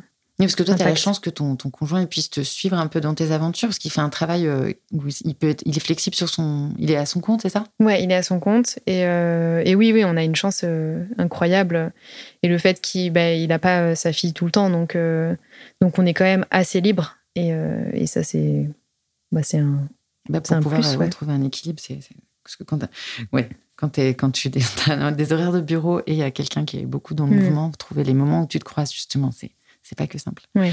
Et euh, bah, pour continuer justement sur l'avancée en âge, euh, une question que j'ai décidé de garder, euh, qui n'est pas venue dès les premiers podcasts, c'est comment tu vois la vieille Solène, celle d'après la compétition. Eh ben, j'ai du mal à me projeter. Ouais. Euh, je pense qu'aujourd'hui, bah, je commence à me dire, bah oui, tu bah, as passé la trentaine, donc Mm. forcément, euh, tu t'approches de la quarantaine, et quand tu es athlète, euh, enfin, oui, j'en- suis loin, quoi. Mais en tout cas, t'as amorcé étape, ça, ouais, quoi. amorcé ça. C'est ça la prochaine étape, c'est plus euh, je passe la trentaine. Mhm. Et, euh, et quand tu es athlète, euh, après, para-athlète, on est tous plus âgés euh, parce qu'il y a un avant, un après, que Ouais. ce soit un accident ou de naissance, il y a toujours un avant, un après. Donc je me dis, j'ai une carrière qui potentiellement être, peut être un peu plus longue. Ouais. Mais, mais ouais, ça commence à être une question. Tu sais, en plus, tu vois tes parents, tes grands-parents vieillir euh, et tu te dis, ouais, comment, comment je vais être? Euh, et Comment comment, je veux pas je, être? comment je veux pas être surtout ouais c'est surtout ça qu'on se dit. Et euh, ouais non j'ai un peu du mal à me projeter sur euh, la, la vieille Solène. J'aimerais rester hyper ouverte et garder un peu des yeux d'enfant. Mhm. je pense que c'est c'est tellement important mais en fait ça se travaille. C'est pas c'est pas je, je pense que c'est inné mais euh, mais tu peux aussi le travailler et, euh, et pas euh, te transformer en vieux aigri qui ressasse ses histoires ouais je Ouais. pense que je serais toujours à l'écoute des gens T'as envie en mais tout cas de l'être. j'ai envie de l'être ouais Mhm. Et puis, peut-être que l'avantage que tu as, c'est que si, parce qu'on en parlait tout à l'heure, si tu reviens vers l'architecture, tu vas pouvoir le faire un peu plus longtemps. Donc, tu vas pas être peut-être la, la retraitée euh, de 60 ans Oui. qui dirait que ça va être sans sa télé, on aurait besoin de travailler. Oui, non, c'est clair. En plus, comme de base, j'aurais pas un parcours. euh, Mhm. Enfin, je vais pas revenir au salariat. Ouais. J'ai juste été, salarié un an et demi et je me suis dit, je vais me mettre à mon compte Ouais. assez rapidement. Euh, donc, euh, donc oui, euh, probablement que j'aurai pas de retraite et que je vais devoir travailler jusqu'à hyper tard. Donc, ça va peut-être me maintenir euh, à flot. Exactement. Un peu contrainte, en fait. ouais, ouais, ouais. Mais, euh, mais tant mieux, tant mieux. C'est vrai que c'est un peu. Ça peut être une angoisse quand tu commences à y penser et, et que tu vois des, des personnes âgées autour de toi. euh, Il y a un côté où tu te dis, ouais, je veux pas être comme ça, quoi. Ouais. Je vois très bien. Et euh, c'est quoi ta plus grande peur? Oh. Oh, ouais, pardon, j'ai un peu pété. Euh, ma plus grande peine. Ouais, c'est euh, compliqué comme question. Hum, alors, comment je peux te guider? Parce qu'il y en a, il y en a plein, plein? des craintes, ouais. Je sais pas. Bah, non, mais peut-être que tu as répondu avec le côté peur de perdre justement ce sourire dont je parlais en tout début d'introduction et en, début de podcast et, et non, cet thème d'enfant dont tu viens de parler. Hmm. C'est ça, te perdre cet œil-là? Ouais, ça c'est une crainte, mais, mais je pense que bon, c'est pas vraiment une peur parce que si tu es si en es conscient, bah, voilà, t'évites de tomber dans des schémas négatifs. Mais euh, je pense que ma plus grande peur, c'est un truc euh, basique. Euh, tu sais, il y a les cinq grandes peurs de, de, l'être humain. et c'est la peur de, d'être seul, de pas être aimé, quoi. Mhm. Et je pense que j'ai hyper peur de perdre mes amis ou, ou ouais, avoir moins d'amis. Ça serait dur? Ouais. Ok. Ouais, ouais, c'est l'équipe. ça fait vraiment partie de, de mon équilibre et et oui, de plus avoir euh, ces moments privilégiés avec les gens. Euh, et je le sens. Euh, enfin, j'ai un rythme de vie qui fait que je vois moins mes amis qu'avant. Mhm. Et, et c'est vrai que à un certain moment, en fait, il se passe six mois et au bout de six mois, je suis en mode mais ça là, ça va pas. Et je vais voir mes potes et tout de suite, c'est ils m'ont regonflé quoi. Ok. Donc tu as le as le boost des gens, donc la peur de perdre, enfin de, de, moins voir tes proches, pas de les perdre. Ouais. Ok. Ok. Et euh, une autre dernière, après, promis, après, je passe du côté des questions euh, euh, happy, happy feeling. Est-ce que tu as eu un mauvais moment, un coup, un coup vraiment dur où tu t'es. Tu t'es, qui, t'a fait te remettre en question, où tu dis, bon. ouais, il y en a eu plusieurs. Je vais parler du plus récent. Je pense que j'ai pas encore tout à fait dealé le mmh. premier.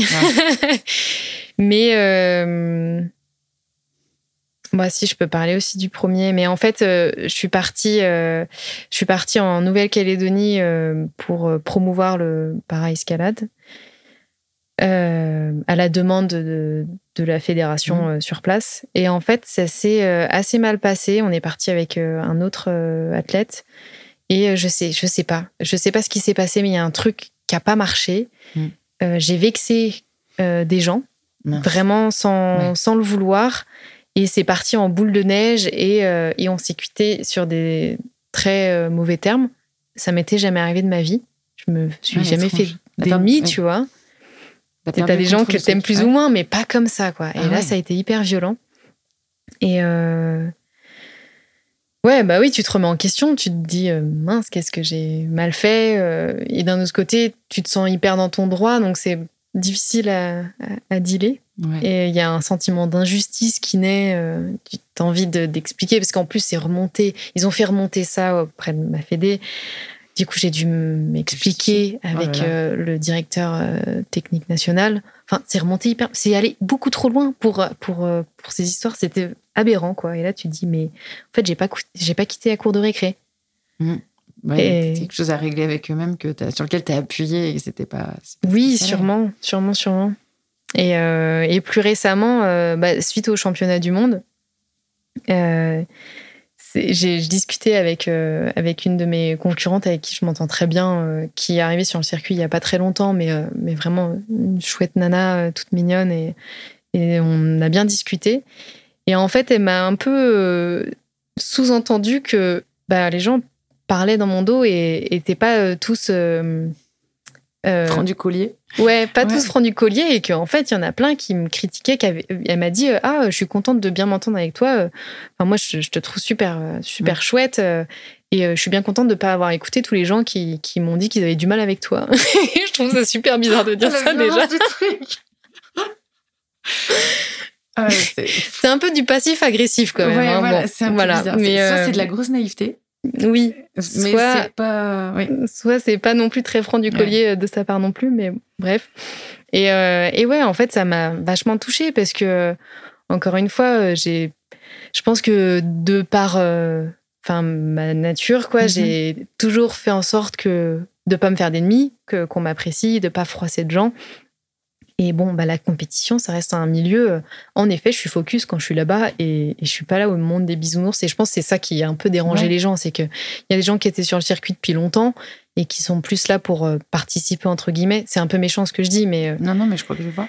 Mais euh, et oui, et moi je suis arrivée, j'étais en mode bon bah moi je suis là pour gagner quoi. Et, et donc ça, ça a dû créer des, des espèces de, de tensions forcément. Mais mais ouais, ça m'a un peu un peu touchée de me dire ah en fait il y a des gens qui parlent derrière mon dos.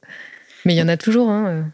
Ouais, mais je trouve ça assez assez intéressant parce que finalement les, les, quelques athlètes de quel que soit le sport, j'ai l'impression qu'il y a un athlète qui est focus pendant la compète. Mm bah, ça peut vite lui retomber dessus, alors qu'en fait, bah, c'est un peu le principe, quoi. Oui. C'est que bah, tu as des sponsors derrière, d'une part, mais même as toi, tu as, des, des défis à relever. Rester focus, c'est se donner les meilleurs moyens d'aller au bout du truc. Euh, et oui, bah, les autres, tu te reconnectes à eux avant et après, mais pendant le truc, tu t'es préparé, t'es pas venu, voilà, comme tu dis, au, pays des bisounours, faire des, des câlins à tout le monde. T'es pas juste venu là pour serrer des mains. Tu es venu là pour te confronter à toi-même et aux autres. Et et souvent, les gens, ils, se, ils confondent le côté euh, focus, concentration et besoin des fois d'être dans sa bulle pour euh, être au meilleur de soi-même et la sociabilité qu'on peut avoir dans un contexte complètement autre, autour d'un verre, d'une table ou même juste quelques heures peut-être après la compétition. Mais pour moi, c'est deux, choses qui peuvent complètement cohabiter et il ne faut pas se faire un avis sur quelqu'un, sur son comportement pendant en compétition, pendant un événement ou pendant ouais, dès qu'il y a du professionnalisme derrière, pour moi, c'est normal d'être focus. En fait. Ouais, ouais, ouais. Et c'est, bah, ça, ça tend à changer, hein, mais c'est mm. vrai que en para-escalade, euh, bah, on est un peu en retard là-dessus, quoi. Ça se professionnalise peu à peu, et c'est vrai que bah, forcément, tu es un peu en décalage avec certaines mm. personnes. Et après, peut-être qu'il y a des gens qui arrivent mieux que d'autres à, être à paraître détendu ou à être détendu tout mm. en restant focus, mais je pense que c'est propre à chacun. Il ne faut pas juger, pas sur la période des compétitions. En tout cas, je trouve. Oui, oui, chacun euh, gère son truc euh, à sa manière, quoi. Bah oui. Donc ouais, ouais, dur. Ouais. Puis c'est un peu pernicieux à chaque fois. Ça, oui. En fait, ce qu'il y a, c'est que ça te remet en question personnellement. C'est même pas. Tu aurais pu me parler d'une chute ou autre. Là, c'est des petits pics euh, psychologiques, pas oui. cool. Oui, oui. Ouais, ouais. Ok. merci, mesdames, messieurs. Je sais pas qui c'est. Mais... Euh, alors, allez. Euh, c'est quoi tes petits moments de bonheur au quotidien? Mon café le matin. Ah, c'est ouf. C'est systématique. Ouais. non, mais t'es pas la première, je pense que tu seras pas la dernière. C'est vrai. Oui, oui, c'est vrai que je l'ai souvent entendu euh, maintenant que tu me le dis. non, je pense que c'est une étape, ouais, c'est là c'est l'éclosion. Euh, c'est quoi ta plus grande fierté? Euh, ma plus grande fierté, bah, là, c'est d'avoir réussi à me professionnaliser mhm. à 100%. C'est la première année. Et, et de m'être de m'être entourée. maintenant, je bosse avec une manager et, et franchement, ça, c'est, je suis hyper fière. Et c'est marrant parce qu'on a eu du mal à démarrer parce que j'avais du mal à accepter le fait que ça y est, j'étais professionnelle mhm. et que j'avais besoin justement euh, d'elle euh, pour, pour bosser. Pour gérer ta carrière. Au-delà du coach sportif, tu veux dire? Oui, oui, oui. C'est vraiment une manager qui gère mes contrats et mes, avec mes sponsors. un agent. Un agent. Ouais, un agent. Et, euh, et, ça, j'avoue, j'en suis hyper fière parce que ça, ouais, ça montre que ça y est, je suis arrivée quelque part dans ma carrière et que Maintenant, euh, je suis vraiment sportive pro, je peux le dire. Ouais, ouais, tu dois t'organiser autour de mm. ça et il y a des. Ouais, ouais, c'est ouais, clair. Achievement, ouais. on dit. Euh, c'est quand, ça remonte à quand ton dernier vrai fou rire? Euh, ah, C'est marrant, j'y ai pensé il n'y a pas, je crois, cette nuit en plus. euh, je me souviens pas de mon, de mon dernier fou rire, mais j'en ai assez régulièrement. Et c'est c'est tellement important. Oui. Euh, mais bon, euh, oui, ça arrive pas tous les mois non plus, quoi. Un vrai fou rire. Euh... Où t'en pleures et où t'as du mal à oui, t'arrêter. Oui, oui. Et donc bah, Je pense euh, il y a six mois, quand j'étais avec mes potes. Tes potes hors sport? Ouais. Ouais, ok. Tu te rappelles du contexte Pas du tout. C'est toujours très débile. J'ai peut-être un petit peu. Il y avait peut-être des, des, contextes d'apéro ou autre chose comme ça qui aident. ouais, même pas. Même pas. D'ailleurs, j'ai pas posé la question. Euh, est-ce que euh, parce que souvent, en fait, moi, je m'étais mis une image, pareil, des sportifs euh, qui mangent des graines et qui sont très à l'alcool. Et en fait, je me rends compte que les, les surtout, j'ai l'impression, les sportifs de haut niveau aiment la bonne bouffe, aiment profiter à côté, donc boire un petit verre de temps en temps, etc. Est-ce que c'est ton cas aussi ou est-ce que tu une hygiène de vie irréprochable? Non, pas du tout. Euh, pas du tout. Et c'est euh, c'est une question qui revient assez régulièrement à l'alimentation, surtout en escalade. Mhm. Euh, enfin, dans tous les sports, hein, mais, mais en escalade, je trouve particulièrement. et j'ai quand même la chance d'avoir un métabolisme qui fait que bah, je suis pas focus. J'ai jamais été focus sur, sur ce que je mangeais. Après, j'ai aussi la grosse chance de d'avoir un petit appétit et, et d'avoir appris assez tardivement à, m'écouter et, et, quand j'ai plus faim, je, je mange, je, m'arrête de, manger quoi. C'est bien ça, je, veux bien, le secret de ça. et, mais je, et je me suis rendu compte que c'était quand même un, ouais, un, un vrai plus quoi de, de savoir s'écouter. Ce qui fait que je peux me permettre de, euh, de me faire plaisir euh, au quotidien et euh, on adore bouffer avec mon copain. On est toujours en train de, de parler de ce qu'on va manger mhm. de se cuisiner des petits plats et c'est pas du tout c'est pas du tout des petits plats healthy hein, mais c'est juste qu'on les mange en quantité raisonnable et et, et, le, tu sais c'est un peu un cercle virtueux dans le sens où comme il y a toujours plein de bons trucs à manger on on se sent pas euh, obligé de profiter à un moment parce qu'on s'est octroyé euh, le moment. Bon, c'est chacun vit ça euh, très différemment. Moi, c'est ma manière de, faire et je pense que j'ai beaucoup de chance là-dessus. Donc, Mais c'est vrai que je me posais la question parce que tu es plutôt très affûtée. Et je me demandais quelle est la, la part de, métabolisme, la mm. part d'entraînement aussi, parce que de toute façon, tu, oui, tu bouges, au, aussi, ouais, hein. tu bouges au quotidien. voilà, mais si tu manges pas en, en quantité excessive et que tu bouges beaucoup, ok. Mais en tout cas, ok, tu as, Oh, je vais y arriver. J'ai cette chance-là. Tu as cette chance-là. clairement. Nous sommes vendredi. Courage. Monsieur, dame, je, profite d'être au micro. Non, non, pardon. Et on a, eh, on a la dernière question. Ouh. Yeah. Euh, et c'est euh, des petites recommandations. Si as, parce qu'on a pas mal, enfin voilà, ça a l'air d'être un plus important pour toi, les contenus inspirants autour de ta pratique, mais pas forcément que ça. C'est quoi les, le ou les livres euh, ou le podcast ou voilà, les contenus que tu, soit sur lesquels tu reviens régulièrement ou qui ont eu un impact sur toi, euh, soit personnellement, soit sportivement euh, J'en ai un qui vient, parce que tu m'avais euh, posé la question en amont, donc j'ai un peu réfléchi à la question. Mmh. Et il y en a un qui me vient spontanément. Il y a un livre qui s'appelle À la verticale de soi, de mmh. Stéphanie Baudet.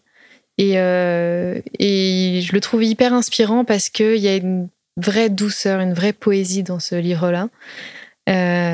qui, ouais, qui m'a qui m'a pas mal inspiré de me dire en fait tu peux enfin que la sensibilité elle y est elle y est vraiment mise en mhm. avant.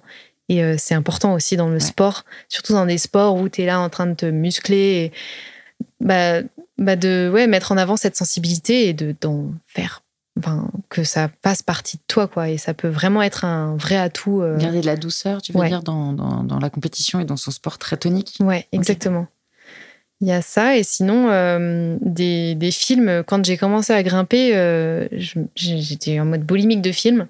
Et il y en a qui m'ont beaucoup inspiré, c'est les films euh, avec Nina Caprez et Cédric Lachat. donc, ils étaient en couple à l'époque, et ils ont fait, ces athlètes Petzel, ils ont fait beaucoup de vidéos avec eux, et ouais, il y a deux films, Zilbergeier et Orbayou, qui m'ont qui m'ont bien, bien motivé parce que parce qu'il y a une vraie un vrai dépassement de soi. C'est des athlètes euh, incroyables, les deux. Et, euh, Nina, bah, c'est une femme aujourd'hui, elle est maman. Et, euh, et elle continue de faire des grandes voix super, enfin, extrêmes, quoi. Elle est toujours aussi forte. Et ouais, elle est. C'est inspirant la façon dont elle se bat pour obtenir ce qu'elle veut dans sa grimpe. Donc, ouais, ça, ça m'a inspiré aussi. Ouais, c'est cool. Et, c'est tout ce qui vient c'est pas mal déjà. Deux films, un livre, c'est génial. Bah, merci beaucoup. Bah, merci à toi. je t'ai embêté pendant une heure et demie. C'était C'est les auditeurs qu'on va embêter. Ah bah ouais, exactement. J'espère que ça aurait été intéressant pour vous aussi, messieurs, dames, euh, et qu'on n'aura pas fait trop de redites par rapport à, d'autres euh, à d'autres contenus que vous aurez pu entendre sur Solène. En tout cas, voilà, un super échange. Donc, merci beaucoup. On termine sur le soleil qui perce au-dessus des grands montées. C'est assez impressionnant. très appréciable. Ouais, très appréciable et chaleureux. Euh, et ben, écoute, je te souhaite bah, déjà bonne fin de week-end sur, sur Cham. Euh, je te souhaite bah, de, la bonne création de contenu aussi sur cette année. Merci. Et puis j'espère te, te, recroiser bientôt à Annecy, en Haute-Savoie ou peut-être à Briançon. Avec grand, grand plaisir. Ouais. En tout cas, je te dis à bientôt. Merci. À bientôt.